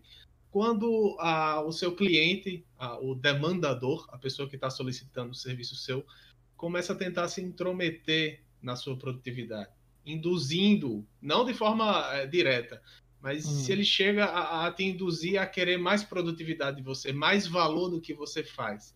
Por exemplo, é, o cliente chega lá e fala, velho, ó, esse serviço aqui tem que ser, você tem que extrapolar, é sua oportunidade. Sabe aquele papo? Né? Nossa, Isso aqui tem que agora ser é a assim, hora, tem né? que ser assado. Agora é, a- é isso. Agora é a Agora hora. é a hora. Velho, eu odeio isso, porque isso te gera ansiedade É. e te, te, te puxa para uma, uma, uma- um, um buraco negro de produtividade que você tem que. Todos os seus passos vão ter que ser produtivos e não sei o que. Não, agora, velho, essa, essa parada assim, eu sofria muito com isso, principalmente no início. Você sabe eu que acho que esse ano eu superei isso e agora é o seguinte, velho, eu vou fazer o que eu faço. Você tá me contratando por isso, eu vou fazer isso. Você sabe que Valeu, tem, um, tem um trechinho desse artigo que eu comentei aqui na aula do Meio Beat, que ele comenta que um dos, dos medos dos estúdios, né, é, não é que a galera seja menos produtiva quando trabalha em home office, mas é que eles não podem microgerenciar as pessoas uma a uma, sacou? Então não tem a ver com a, com a galera. Isso os caras dos estúdios falando, tá? Uhum. O medo deles não é que a galera não, não produza, porque a galera tá produzindo até mais às vezes em alguns estúdios, por exemplo. Até a, a comentaram aqui no chat, na Luciana, não sei se foi a Luciana, agora, sei lá, perdi o comentário aqui. Se não foi a Luciana, foi a, alguma das meninas que estavam aqui no chat. Comentou isso, né? Que lá na empresa dela estão produzindo mais porque não trabalham em casa. Então, aí os caras estão preocupados, na verdade, é porque os, os supervisores não conseguem microgerenciar cada pessoa em particular. Sacou? Veja, olha a diferença, hein? O cara não está interessado na- no resultado, está interessado só no gerenciamento. O que pra mim é bem Uhum. bizarro, porque se o cara tá apresentando resultado, tá tudo certo. Eu não acho que, que isso ajuda muito. É. Eu acho que, na verdade, pelo menos falando por mim, eu não me sinto produtiva sentindo pressão, sabe? Que já, já aconteceu comigo, de, tipo, trabalhar na produtora e, tipo, sempre ter ali a pessoa em cima de você, toda hora entrando na sala, vendo o que, que você tá fazendo. Tipo, eu não me sinto produtiva dessa forma, eu me sinto pressionada, sabe? Pressionada toda hora ter que estar tá produzindo e toda hora parecer que tá, tipo, que vai entregar um resultado. E não é assim. Eu me sinto bem mais à vontade. Pois é, tipo, não é uma coisa positiva, não é só porque você tá fazendo que você vai entregar uma coisa boa, porque às vezes você não teve tá. o tempo para tipo parar, pensar o que, que você vai fazer, relaxar, refletir, né?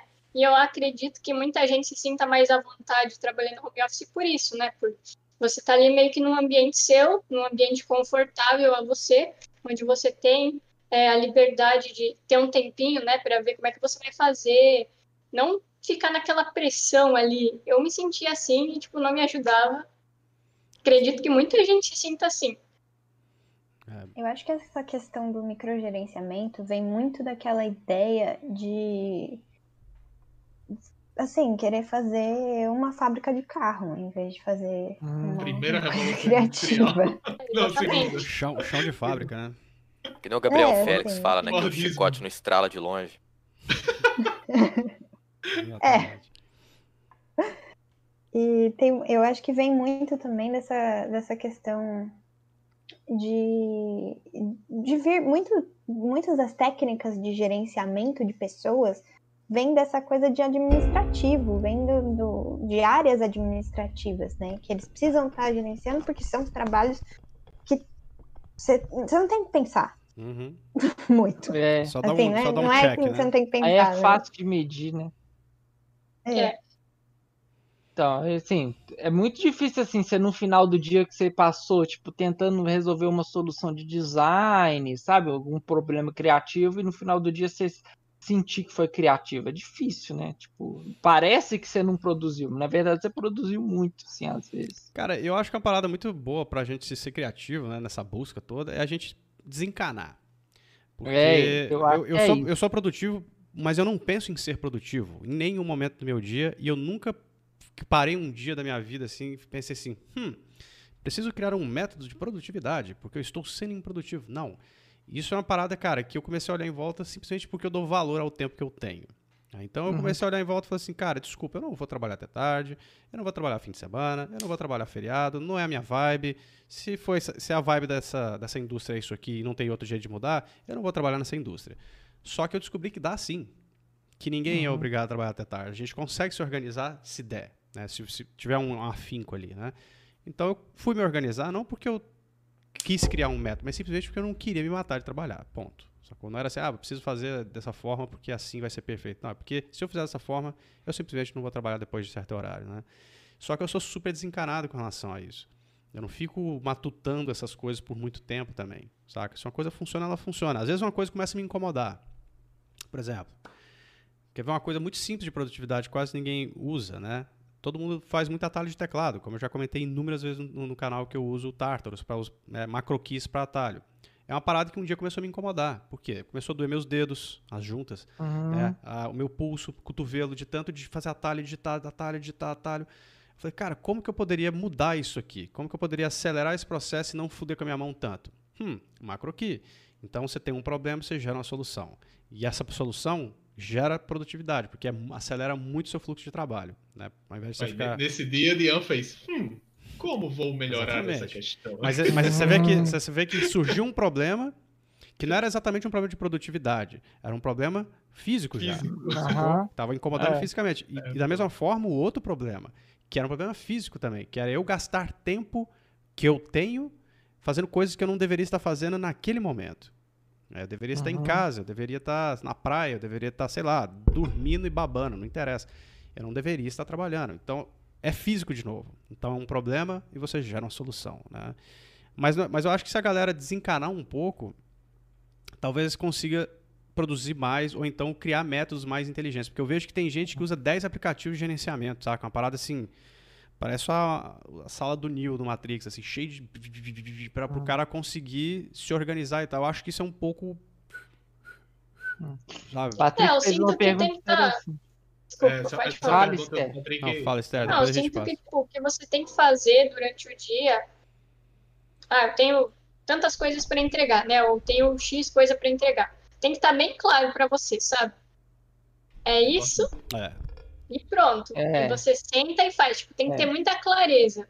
Porque por mais que, que essa, essa busca por gerenciamento e por organização, né, talvez faça sentido para muita gente, tipo, acho que clareza é o principal. Você saber, bater o É. olho e falar, ó, Você eu tenho tem que que fazer decidir, às É, vezes, né? O que, que, eu- o que, que eu vou é. fazer hoje? exatamente. E não só o que você vai, mas o que você precisa, né? Porque É. ah, a gente, tipo, tem uma, tem uma coisa muito doida que eu, eu faço com o layer, tá? Porque, cara, o layer de vez em quando, ontem, por exemplo, come... an- anteontem, na verdade, começou a aparecer um monte de coisa que não tava no meu, no meu- na minha agenda do dia. Então eu comecei a falar, cara, que porra é essa, mano? Tipo, começou tum, tum, tum, tum, tum, tum. Eu falei assim, nossa, apareceu quatro, cinco coisas pra fazer a mais do que eu já tinha planejado, que já dava minhas oito horas, né? Falei, bom, o que, que eu faço? Ou eu jogo coisas pro dia seguinte, ou eu resolvo essas aqui até tarde da noite. O que, que eu fiz? Uhum. Joguei até tarde da noite naquele dia pra não precisar acumular pro dia seguinte, sacou? Uhum. Então, ao invés, eu, foi uma decisão consciente. Falei, não, então eu vou ficar até um pouco mais tarde. Só que o que eu fiz? Fui inteligente também. Saí um pouco da- do computador, dei uma descansada boa, umas duas horas, ao invés de ir diretão, sacou? Então deu uma descansada, aí tomei um banho, pá, jantei, beleza. Agora eu acho que já tô mais de boa, vou sentar lá e vou resolver essas coisas que não eram planejadas. Aí sentei, resolvi, beijos, no outro dia eu já tava no meu fluxo de trabalho normal. Mas eu não sei quanto tempo eu levo pra fazer as coisas. Então, eu isso não é- isso é sei um- quanto é tempo um eu levo pra fazer nada. Isso é um problema. Grave sua tela, pô. Isso é Tem um... que gravar. Não, não, não precisa gravar. Que maneira gravar a tela, Rafa?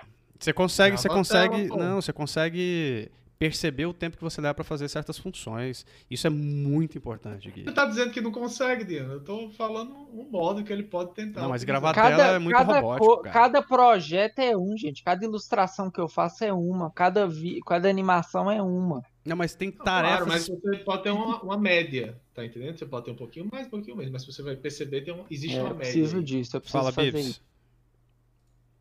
Falar exatamente o que o Rafael falou, que é uma, que é uma média de Uma tempo. média. Exato, é uma média, exatamente. Mas é, cara, o... tem, tá- tem coisas, Gui, que não mudam no meio do processo. E essas coisas são importantes pra você saber quanto tempo leva pra fazer, sacou? Porque, por exemplo, todo projeto de motion é diferente, toda animação é diferente.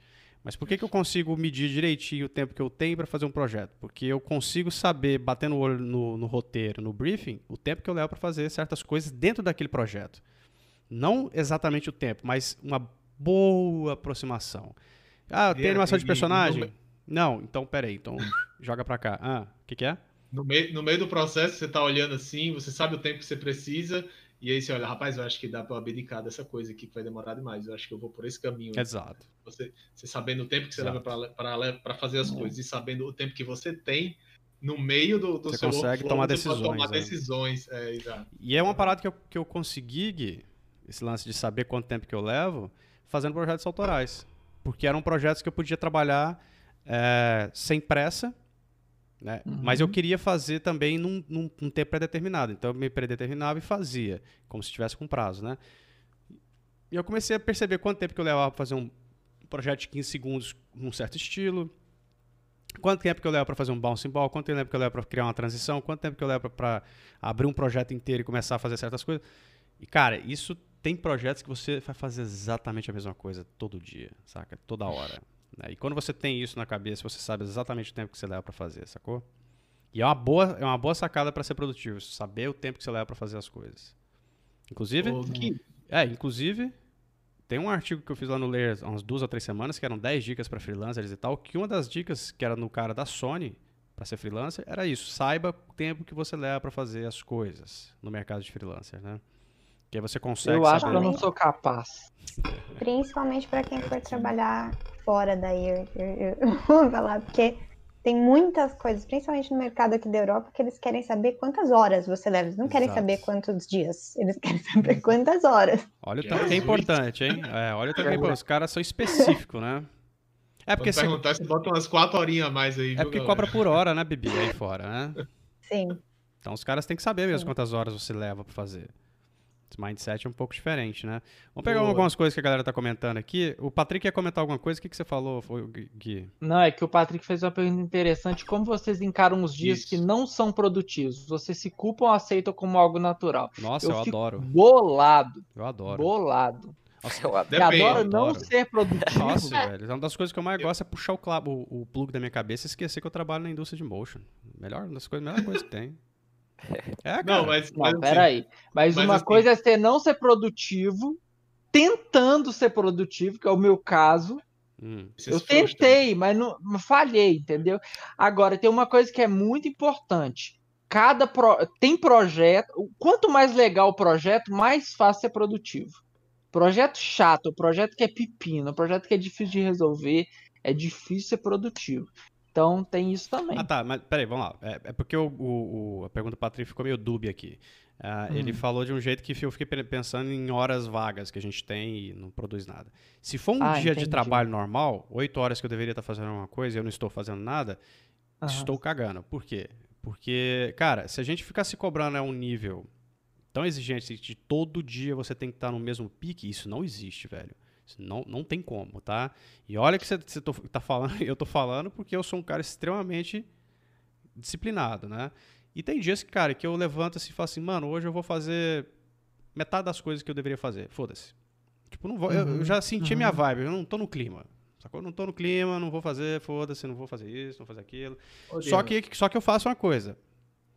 Que é pegar tudo que eu tinha pra fazer que eu não vou conseguir fazer, né, que eu tô percebendo que eu não tô produzindo o que eu deveria, e meio que reagendar pra ser feito de outra forma. Porque, lembre-se, as coisas não vão desaparecer porque eu não fiz. né? O que eu não fiz hoje vai acumular para amanhã. Então eu já começo a, a- a pegar essas coisas que estão, né, vão acumular e redistribuir elas na minha agenda né, durante a semana. Ou então, cara, acontece às vezes de você ser improdutivo só durante a manhã. Saca? E uma coisa que eu gosto de fazer também, mano, quando eu tô assim, muito, sei lá, blank, blank page mesmo, assim, não, não sai nada, é, cara, desligar o computador e sair andando. Você vai falar alguma coisa, Rafa? Tem um comentário. É, não, é, eu, eu ia falar no- meio que seguindo o que você estava falando sobre ser produtivo, porque assim, existem é, projetos que são, são legais, a gente está com muita vontade de fazer, e isso geralmente comigo, minha cabeça ela tá sempre fervendo e tal, Uhum, e quando eu não uhum. consigo produzir, pode ser, sei lá, uma dor nas costas, alguma coisa tá, tá me incomodando e tal, eu consigo sair daqui sem ter peso na consciência, porque eu sei que minha cabeça está trabalhando, eu sei o que é que eu vou fazer ali, então assim que eu sentar na, na cadeira, eu vou fazer um negócio legal. Isso não Uhum. me deixa frustrado. Agora, quando eu tô fazendo um projeto chato, velho, que eu não queria estar fazendo, e isso Uhum. acontece com todo mundo, É, eu não consigo produzir, eu não consigo ver o meu horizonte. Eu não Uhum. sei como é que eu vou resolver aquilo. Se eu não ficar sentado tentando resolver e eu, e eu tiver que, digamos, ter que sair, isso vai me incomodar pra caramba. Cara, mas eu- Terminou meu, meu dia e eu, e eu não consegui. Caramba, eu fico pensando, o que, que eu vou fazer amanhã pra resolver isso? velho? É horrível. Mas, cara, É porque tem- vai ficando pra depois, né? Isso é ruim. é. Eu odeio pra depois. Cara, mas você pira que, que esse lance que você falou, Rafa, comigo, quando, quando acontece, às vezes eu, se eu levantar da cadeira e, e sair da sala, e, sei lá, ficar ali 30 minutos lá fora fazendo outra coisa, eu, às vezes resolve. Às vezes só o fato de Sim. você estar na frente do computador já tá te bloqueando pra resolver. E Isso precisa- acontece comigo. É.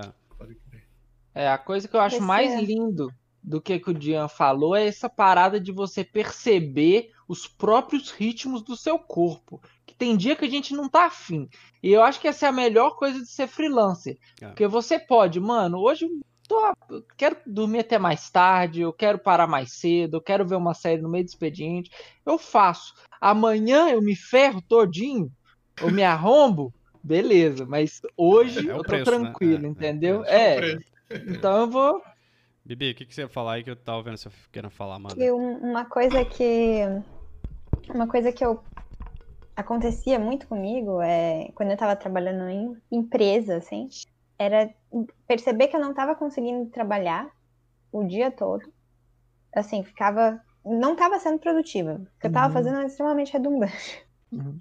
E como eu não podia sair de lá, né, porque eu tinha que ficar lá sentadinha, quando eu chegava em casa, jantava e dormia, geralmente na manhã seguinte eu já sabia o que, que eu tinha que fazer, eu tinha tudo esquematizado Uhum. do que, que eu precisava fazer. Legal. Legal. Legal, cara, massa. você pira que uma vez eu tive uma experiência muito doida com esse lance de trabalhar até mais tarde, que foi um, um dos grandes insights que eu tive é, sobre a falsa necessidade de trabalhar até mais tarde. Isso é um negócio que eu já contei até para aluno, que uma vez eu estava fazendo um projeto para a Coca e eu resolvi trabalhar tipo até 10 horas da noite. E era tudo no cinema 4D, né? Era tudo 3D, tá um inferno. E assim, era um, foi um projeto super conturbado e tal. Ok. Aí eu peguei até 10 horas da, da noite trabalhando nem um cão para acelerar o processo. Aí deu 10 horas, super cansado, pá, fui embora. Voltei no dia seguinte, tinha fei- eu tinha feito 40 segundos de animação naquele dia já. Eu deletei tudo e refiz, porque ficou uma bosta. Porque eu tava Uhum. muito cansado e tudo que eu fiz a partir das 4 e meia, 5 horas da tarde, cara, ficou absolutamente inútil. Então eu simplesmente perdi um tempão, gastei uma energia violenta, mental, né? É, Pra chegar no outro dia cansado, olhar pro que eu tinha feito e falar assim, cara, isso tá tão ruim que não dá nem pra corrigir. Eu vou ter que deletar tudo e refazer. E aí foi o, o dia que eu percebi que não, não valia a pena gastar o tempo que eu tinha e sim trabalhar o que eu precisava trabalhar no dia e dar um jeito de resolver aquele problema na hora que eu tinha de resolver e não depois, saca? Isso num pique constante de estúdio, né, claro. É, Rafa, você E ia tem uma algum... ilusão de, de improdutividade também, né? Porque no, Bra- no Brasilzão os prazos são tudo pra ontem.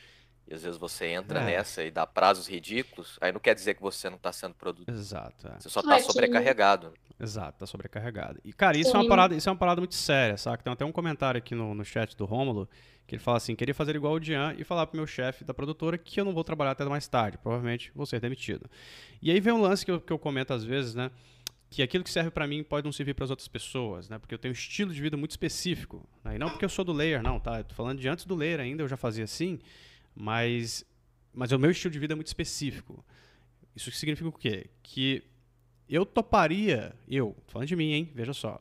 Às vezes ser demitido pra não trabalhar até mais tarde. Porque, cara, eu acho isso uma afronta. Eu acho absolutamente afrontoso, extremamente desrespeitoso o cara chegar pra mim e falar que eu tenho que trabalhar até mais tarde e não me pagar por isso, que geralmente é o que acontece em estúdios produtoras, né? É extremamente é uma sacanagem assim brutal, inclusive a pior, a pior coisa pra mim é a normalização disso, é a percepção de que isso é normal ao ponto das pessoas terem medo de ser contra isso. Né? De falar, não, É. mas se eu fizer isso eu vou, tipo, vou perder Eu vou fazer um, Manda. fazer só um adendo jurídico aqui, assim. É, Opa, quando, aí. Aí quando sim, você tem um chefe, quando você tem um chefe que te fala esse tipo de coisa e você é PJ, o que tá valendo não é teu contrato, o que tá valendo é, é o chefe. Uhum. Então você já passa a ser, você passa a ser CNPJ. Você não passa, você não é mais PJ. Você passou a ser, é, desculpa, você passa a ser CLT. Você não é mais CLT. PJ. E o que tá, e aí o que vale é o, o que tá na CLT. Porque num contrato, o que vale, num contrato de PJ, o que vale é o PJ. Uhum. E eles não, num contrato de PJ, eles não estão te contratando por hora, geralmente. Eles estão te contratando pelo, é, pelo trabalho. Pelo projeto, né? E aí, quem decide quem vai fazer, quantas horas vai fazer, é você. Hum. Contanto que você entregue o projeto. Exatamente. É, exatamente. Olha, É, isso, é isso é verdade mesmo. É verdade mesmo. Então, cara, é isso que eu acho um negócio muito louco, sabe? Porque eu- uma- desde o início eu sempre vi que a indústria, a nossa indústria, no geral, não é, não é só no Brasil, isso lá fora também é assim. A gente trabalha, mui- tem gente lá fora também que trabalha muito mais que deveria, etc. Mas existe um. como se fosse um, um, um silêncio, saca? Para que as pessoas não falam sobre isso, elas não combatem isso e fica todo mundo assim, ok, é normal. Tá, Ao ponto de, às vezes, eu já ver gente se gabar porque pegou um projeto que teve que virar três noites. E eu ficar olhando assim para as pessoas e falar assim, sério que você tá tirando onda porque trabalhou, tipo, quatro noites seguidas, é isso? Eu já vi muita gente fazer isso, cara. E aí tem gente que nem quer, quer chegar perto da profissão porque vê isso, Exato. estigmatiza na cabeça e não, Exato. negócio de Exatamente. motion, cara, não. É os caras que madruga, os editores de vídeo e os motion, tá ligado? É os caras que madruga, não querem trabalhar. Exatamente. É, tem, tem, tem- piada, né, cara? Eu entrevistei o Jardson no, no Papo Lemonade. A primeira coisa que ele comentou comigo na entrevista, lembro, ele fala isso, né? Que um dia lá um, um cara que trabalhava na produtora que ele trabalhava falou assim, tava indo embora tipo 10 da noite, com 11 horas da noite. Aí a galera olhou pro cara e falou assim, cara, onde é que você tá indo? E ele, ué, tô indo pra casa. Ele falou assim, que esse cara aí não nasceu pra ser editor, não. Você vê que é, é engraçadinho, é não sei o que, não sei o que, a galera tá brincando, mas isso na verdade é a, a puta de uma sacanagem. Porque isso é normalizar uma coisa que é absurda, que é você trabalhar 15, 20 horas por dia e fica tudo por isso mesmo, né? Como se o cara não tivesse uma vida pessoal, né? Exato. Família, exatamente, exatamente. E, e, cara, eu, eu entendo assim quando a pessoa é jovem, não tem nada, não tem ninguém, nem um cachorro, nem uma, uma, uma samambaia para dar água, e o cara quer trabalhar à noite, virar à noite, tá nem aí pra paçoca. Ok, essa é uma pessoa, né? Mas como o próprio Rafa falou assim, quem tem família, não sei o que, não sei o que, só tá trabalhando ali porque tem que trabalhar mesmo, mano, não tá afim de trabalhar 15 horas por dia, 18 horas, essa coisa. Isso não existe. Ninguém, cara, desculpa. Pessoa que virar para mim e falar assim, não, mas eu adoro isso. Velho. Um problema. Você tem algum problema. É, né? Eles conseguiram fazer a lavagem É. cerebral. Eles. Exato. mas tem muita gente que. Desculpa, pode ir. Não, Tem- você ia falar era mais interessante. Ah, acredito que muita gente não, não acha isso justo, não acha que isso é algo a se gabar, só que com certeza é, não é fácil, tipo, tomar uma iniciativa para fazer algo sobre isso, sabe? Porque tem muita gente que tem medo de mandar a real pro, pro chefe, Uhum. para quem contratou né, o serviço PJ, é, seja a produtora, seja a agência, seja o que for. E, tipo, perder a vaga, sabe? Tipo, o cara chegar e falar, tá bom então, é, você não quer? Não tá bom para você? Tem quem queira, tem outro. É. Isso que é o foda, né? Isso, Mas acredito espera, que... assim. Pode Assim, falar. é para isso, para isso que existem os sindicatos. É, Você não precisa chegar no teu chefe e falar. A gente está acostumado no Brasil a não usar o nosso sindicato. Mas sim. tem um sindicato do audiovisual. Tem um sindicato em São Paulo, tem um sindicato no Rio de Janeiro, tem um sindicato em Goiás, tem um sindicato. Tem em todo lugar tem sindicato de audiovisual no Brasil. Eles servem para isso. Se você não precisa tomar esse lugar de frente, você vai até o sindicato e eles vão tomar, vão fazer o que precisarem fazer com a sua denúncia. É. Porque você não, você não tem que se expor dessa maneira. É, acredito que muita gente não, não fale nada, né? Deixe rolar porque justamente tem medo da exposição, né? Tem medo de chegar lá e debater frente a frente, assim. É, Eu, eu tenho. Gente, mas, então, só um mas minutinho. aí, aí você.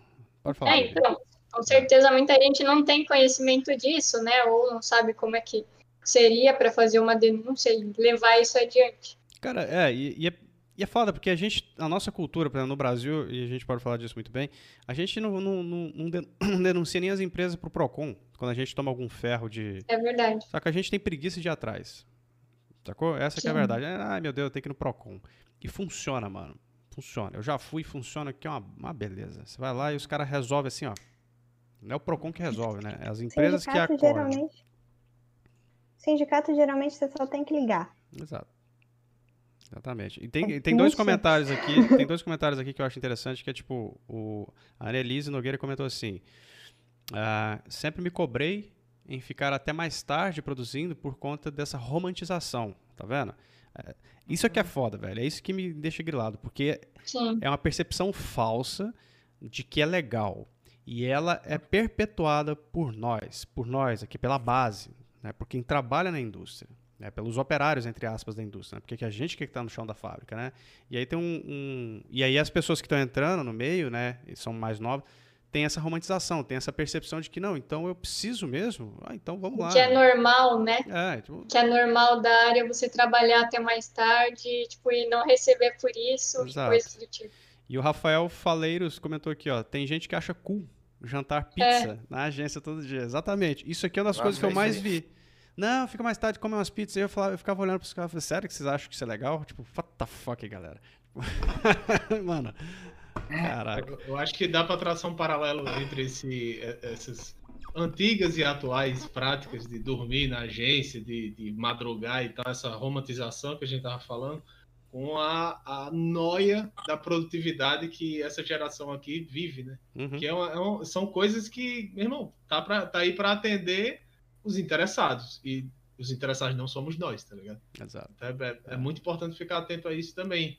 Eles querem até a última gota de sangue, meu irmão. Então, é- esse. Eu fiquei emocionado aqui com esse depoimento da Bibi. Uma pessoa esclarecida, falando uma coisa dessa que eu nunca vi em live nenhuma falar. Falar sobre a, a participação do sindicato na vida de um trabalhador. É muito legal, muito legal mesmo. Eu, eu tenho essa experiência de agência, né, galera? Já trabalhei uns bons anos em agência como designer e eu cheguei a uma conclusão que é assim: existe uma distância muito grande entre a pessoa que vende o trabalho ou que recebe a demanda de um cliente e a ponta que é lá quem produz. E isso cria uma falta de empatia de a pessoa entender os processos lá da ponta, quanto tempo as coisas demoram. Mas isso é um ciclo extremamente eh, viciante, porque existe essa cultura das agências falarem sempre sim para os clientes, pelo menos na maioria das vezes, e isso assim vira, fica normal, então todas fazem isso, então é assim em todo lugar, e quem se ferra é quem está na ponta, porque o dono da agência está ganhando dinheiro, quanto mais trabalho eles conseguem entregar, é melhor, e a qualidade dos produtos está tá cada vez pior. Não se faz mais publicidade como antigamente, podemos dizer, né? E aí vocês digo. me explicam como é que pode, como é que pode uma campanha de Dia das Mães chegar numa agência sendo para ontem? Se Pois é. todo mundo sabe Que todo desde ano o tem. começo do ano que É. tem Dia da Então, é esse tipo de coisa que acontece, sacou? Tipo assim, não faz sentido. Não existe planejamento, nem por parte do cliente, nem por parte da agência. É o que parece, pelo menos na minha experiência, na maioria das coisas que eu já vi, né? Que eu já trabalhei em poucas agências, mas eu tenho muitos amigos que trabalharam já. E também eu conheço mais Belo Horizonte, né? Eu tenho que falar isso também. Mas eu acredito que não deve ser muito diferente. Não tem diferença quase E nenhuma. aí, né? Só muda o Claro. tamanho e, o- e a, e a- o, o tamanho e o escopo dos projetos e a ré que você toma. E a gente que é do motion é pior ainda, porque é mais na ponta mesmo, assim. Tipo assim, É. porque tem toda a criação, tem a campanha, aí a agência vai contratar a produtora, que aí, pô, E a produtora contrata um freela É, que é de produtora fora da produtora. é, se ferra. É, Então, é terrível, velho. É terrível.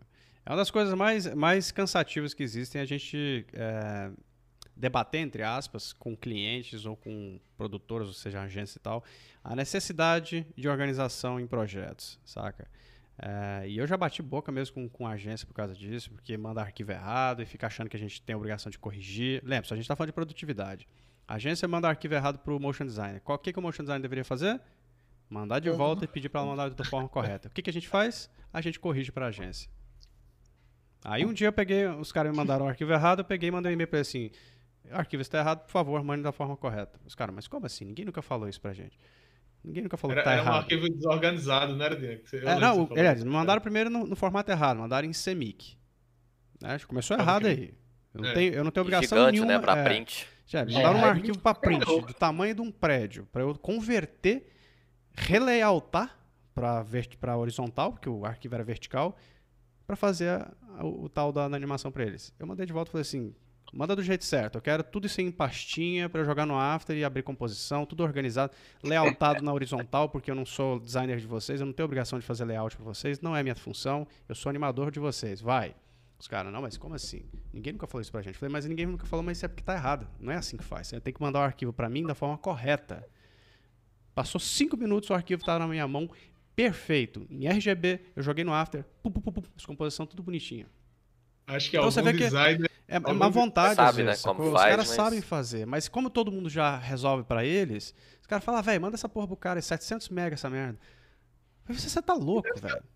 Deve ser uma reação em cadeia, né? Porque já deve É. ter alguém super sobrecarregado lá que não Exato. quer. É, exatamente. Exatamente. O cara manda pra Exatamente. mim, mano. O cara fala assim, Gui, precisa passar o arquivo pro, pro, pra animação lá, manda pro cara. O cara deve passar assim no PS, pegar o primeiro PSD que ele vê na máquina e faz assim, vá! Vai, foda-se. tipo, vai aí, mano. É esse, é esse aí que eu tenho, né? Então é uma parada, cara, que eu lembro que essa agência nunca mais me mandou arquivo errado. Tá? E eu não fui grosseiro com ela, tá? Eu posso parecer que pode parecer que eu comentando aqui fica parecendo que eu fui grosseiro, mas eu não fui. Eu apontei direitinho os erros que tinham no arquivo, começando principalmente pelo layout, porque a primeira coisa que eu apontei para eles foi o seguinte: se eu layoutar isso aqui para vocês, vocês vão corrigir o meu layout. Porque o layout de vocês está na vertical. Eu não vou saber adaptar da forma que vocês querem o layout. Então vocês têm a obrigação de mandar esse negócio lealtado para mim. Segundo, ninguém merece ficar abrindo um arquivo de 700 MB CMYK, sendo que a gente vai fazer isso para RGB. Então, por favor, vocês estão acostumados a trabalhar com vídeo, convertam isso para mim. São coisas óbvias, né? E aí, só que o a resposta do e-mail deles para mim foi a melhor. Ninguém nunca questionou isso. Então, né? Sacou? Pô, mas ninguém nunca falou isso. Ninguém nunca falou que, é, que não pode. Provavelmente muita gente ficou pelas costas deles reclamando, Reclamando xingando, E corrigindo, caralho, né? E corrigindo. E aí, esse seu processo Guardou a mágoa. Você tem o seu prazo, já começa a contar você organizando coisa que não é da sua alçada. Né? E você já tá organizando o seu prazo, tá contando, você já tá tudo bagunçado, velho. Você já, tá, já não tá mais produzindo. Você já, você já tá só fakeando no meio de um processo, né? Ah, o Paulo Saloto falou, Leia podia fazer um tutorial de como preparar arte para motion. Cara, isso é fácil pra cacete, né? Mas eu acho que já tem, viu? Tem muito tutorial no Leia, é difícil, tem que procurar aí, mas acho que já tem sim. Porque não tem muita. Preparar arte é difícil, diferente de produzir arte para motion, né? Tem isso também. Qualquer coisa cobra Gabriel aí. É, é, manda um. Manda Gabi um, manda um Gabi Blow. Eu Vou fazer um meme disso. Manda um, um, um áudio pro Gabriel Félix, Gabi Glow. Fala pra ele, Gabriel, faz um tutorial. Mas eu vou, vou perguntar pra ele aqui. E aí eu vejo com ele dele fazer um tutorial desse aqui, tá? Ou então nosso amigo Rafael Arame, que fez o nosso Ixi. tutorial aí. Ele tá trabalhando com artes pesadíssimas de Illustrator, de, de- É. de Photoshop. Seria uma boa mostrar como prepara a arte. Isso aí pra- que é treta que organizar. é, Exatamente. Ah, bom, só ler mais uns arquivos, uns comentários aqui pra gente encerrar. Deixa eu ver aqui. Uhum. Ah, Gabriele Camilo falou assim: já trabalhei em agências, empresas pequenas, empresas grandes e nada muda em relação a planejamento de projetos, campanhas, peças em geral. É isso aí. Exatamente isso que o Gui tava falando, inclusive. Né? Os caras esperam uma semana antes do Dia das Mães pra começar a fazer campanha. Faz o roteiro, tipo, what? Tipo, caralho, mano, por que, que não tá tudo agendado já, né, mano? Tinha que ser que nem vídeo do YouTube, você agenda um mês antes pra sair. Deixa eu Exatamente. falar. Ah, Outubro Rosa, vamos fazer. Às vezes outubro. tem, às vezes tem evento, às vezes tem evento que é o maior evento da empresa, é evento para investidor, que eles sabem que vai rolar desde o começo do ano e que eles decidem começar a preparar uma semana e meia antes do evento. é. É uma parada que rola todo ano de novo, né, cara? É foda. Não, é- cara, eu, eu- é, Não é à toa que eu demiti a agência, não, tá? Não é brincadeira, não. Eu demitia mesmo. A gente demitia mesmo. A gente olha e fala, cara, não dá pra trabalhar com essa galera. Porque chega uma hora assim, meu, que você começa a perder o bom senso, saca? Você já, tá, já começa a ficar nervoso até de conversar com as pessoas que, que, que deveriam ser, né? Que deveriam te ajudar. Pessoas que você deveria estar ajudando elas e elas te ajudando, mas é, é como se a gente estivesse se atrapalhando. Né? Ninguém produz, é todo mundo só bate cabeça. Na verdade, eu acho um milagre que os projetos consigam sair no final ainda. Porque é tanta bagunça, é tanta, tanta desinformação que quando o projeto é renderizado e é aprovado, você fala assim, cara, como que a gente conseguiu fazer esse, processo, esse projeto no meio de tanta bagunça? É porque organização não existe. Sacou? Eu nunca trabalhei com uma agência que fosse organizada. Nunca. Com clientes diretos, sim. Com agências, não. Com produtoras, sim. Com agências, não. É incrível, velho. É muito, muito estranho. Denúncia. E acho que o pior de tudo isso, dessa questão de prazos, é que quanto mais a gente faz e vira noite e faz e, e- e dá um jeito de fazer no prazo deles, menos tempo eles vão dar no, no ano seguinte. Exato.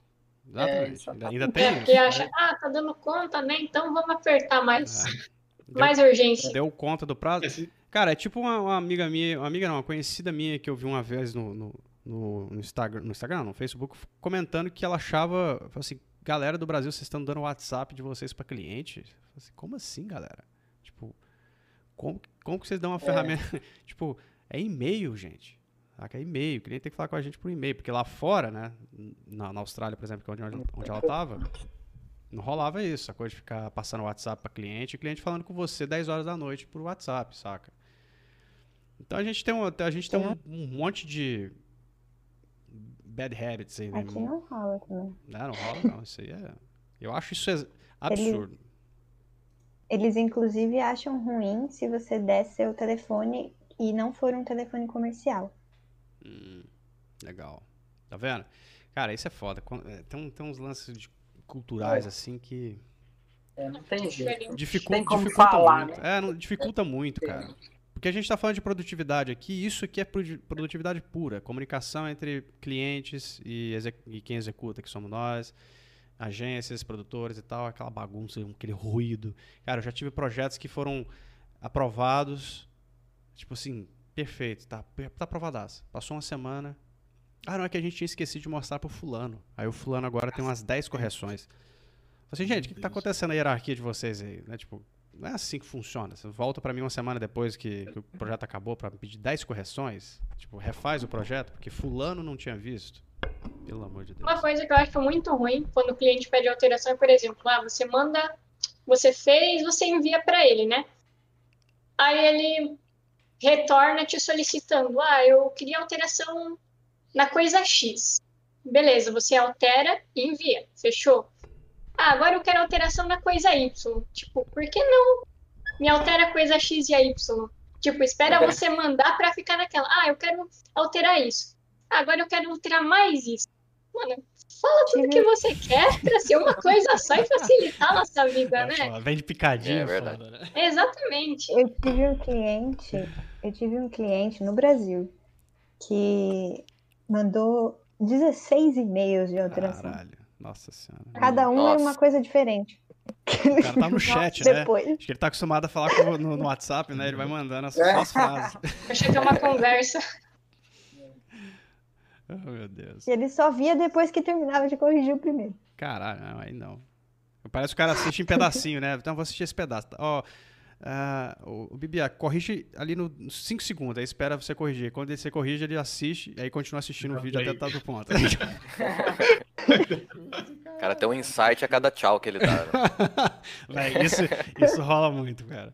Ó, galera do chat, evitem mostrar previews para clientes. Evitem, tá? Sei que seja, esteja no contrato, evitem. Clientes, clientes costumam ter ideias maravilhosas durante o processo de, de execução de motion. É incrível. Bom, é isso aí. Esse foi o nosso nossa live. A gente já tá com. Deixa eu ver aqui quanto tempo de live. Tá já. com uma hora e. quase duas horas de live já. Uma hora e quarenta. Ah, pra você ver quando o assunto é, é caliente, a gente tem muita coisa pra falar. Ah, a gente vai fazer a live sobre o Rockstar, tá? Eu anotei aqui já o tema, eu acho que vai ser um, um- um bom assunto isso aí, porque muita gente entra um pouco equivocado sobre o que é trabalhar nessa área nossa, achando que vai ser algum tipo de, sei lá, Tom Cruise da área, né? Uma parada assim que vai.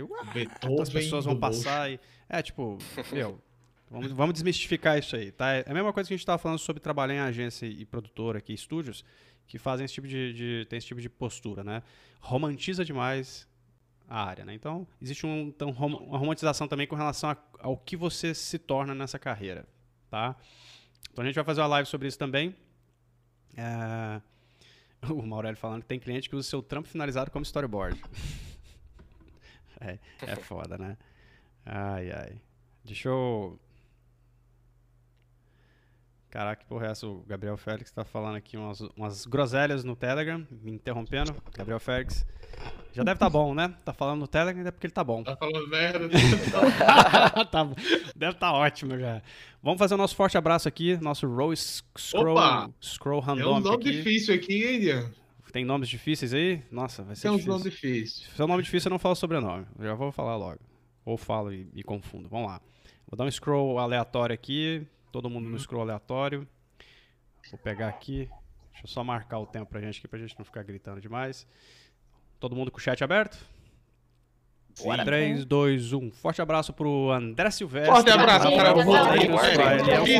David Brandon. Alves, Ah, Júri, Silva, Ítalo Silva, Patrick Costa, Ana Silveira, Thiago Larcha, Patrícia Rocha, Douglas Arrocha, Luciana S. Brandon, Rafael, Denis Arantes, Rafael. Camargo, Andrade, Brunello. Thiago Santos. André Silvestre. Abraço. Beatriz Poti- Politi.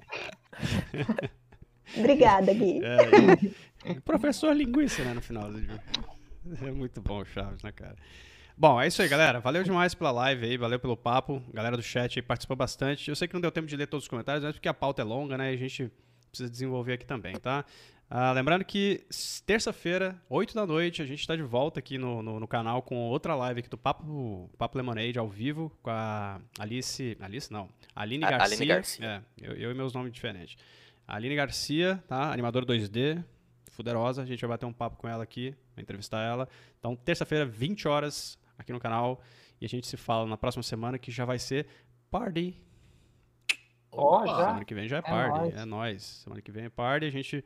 Talvez a gente possa fazer a, a, a live party sobre o Ro- Rockstar, hein? O que, que vocês acham? Todo mundo de boa. como se fossem Bacana. estrelas do cinema. Muito glitter. Ah, muito glitter. Hey, yes. Cara, se o YouTube não tivesse flag, ia ser muito do caralho fazer live com um sonzinho de fundo tocando. Tut, tut. Irado.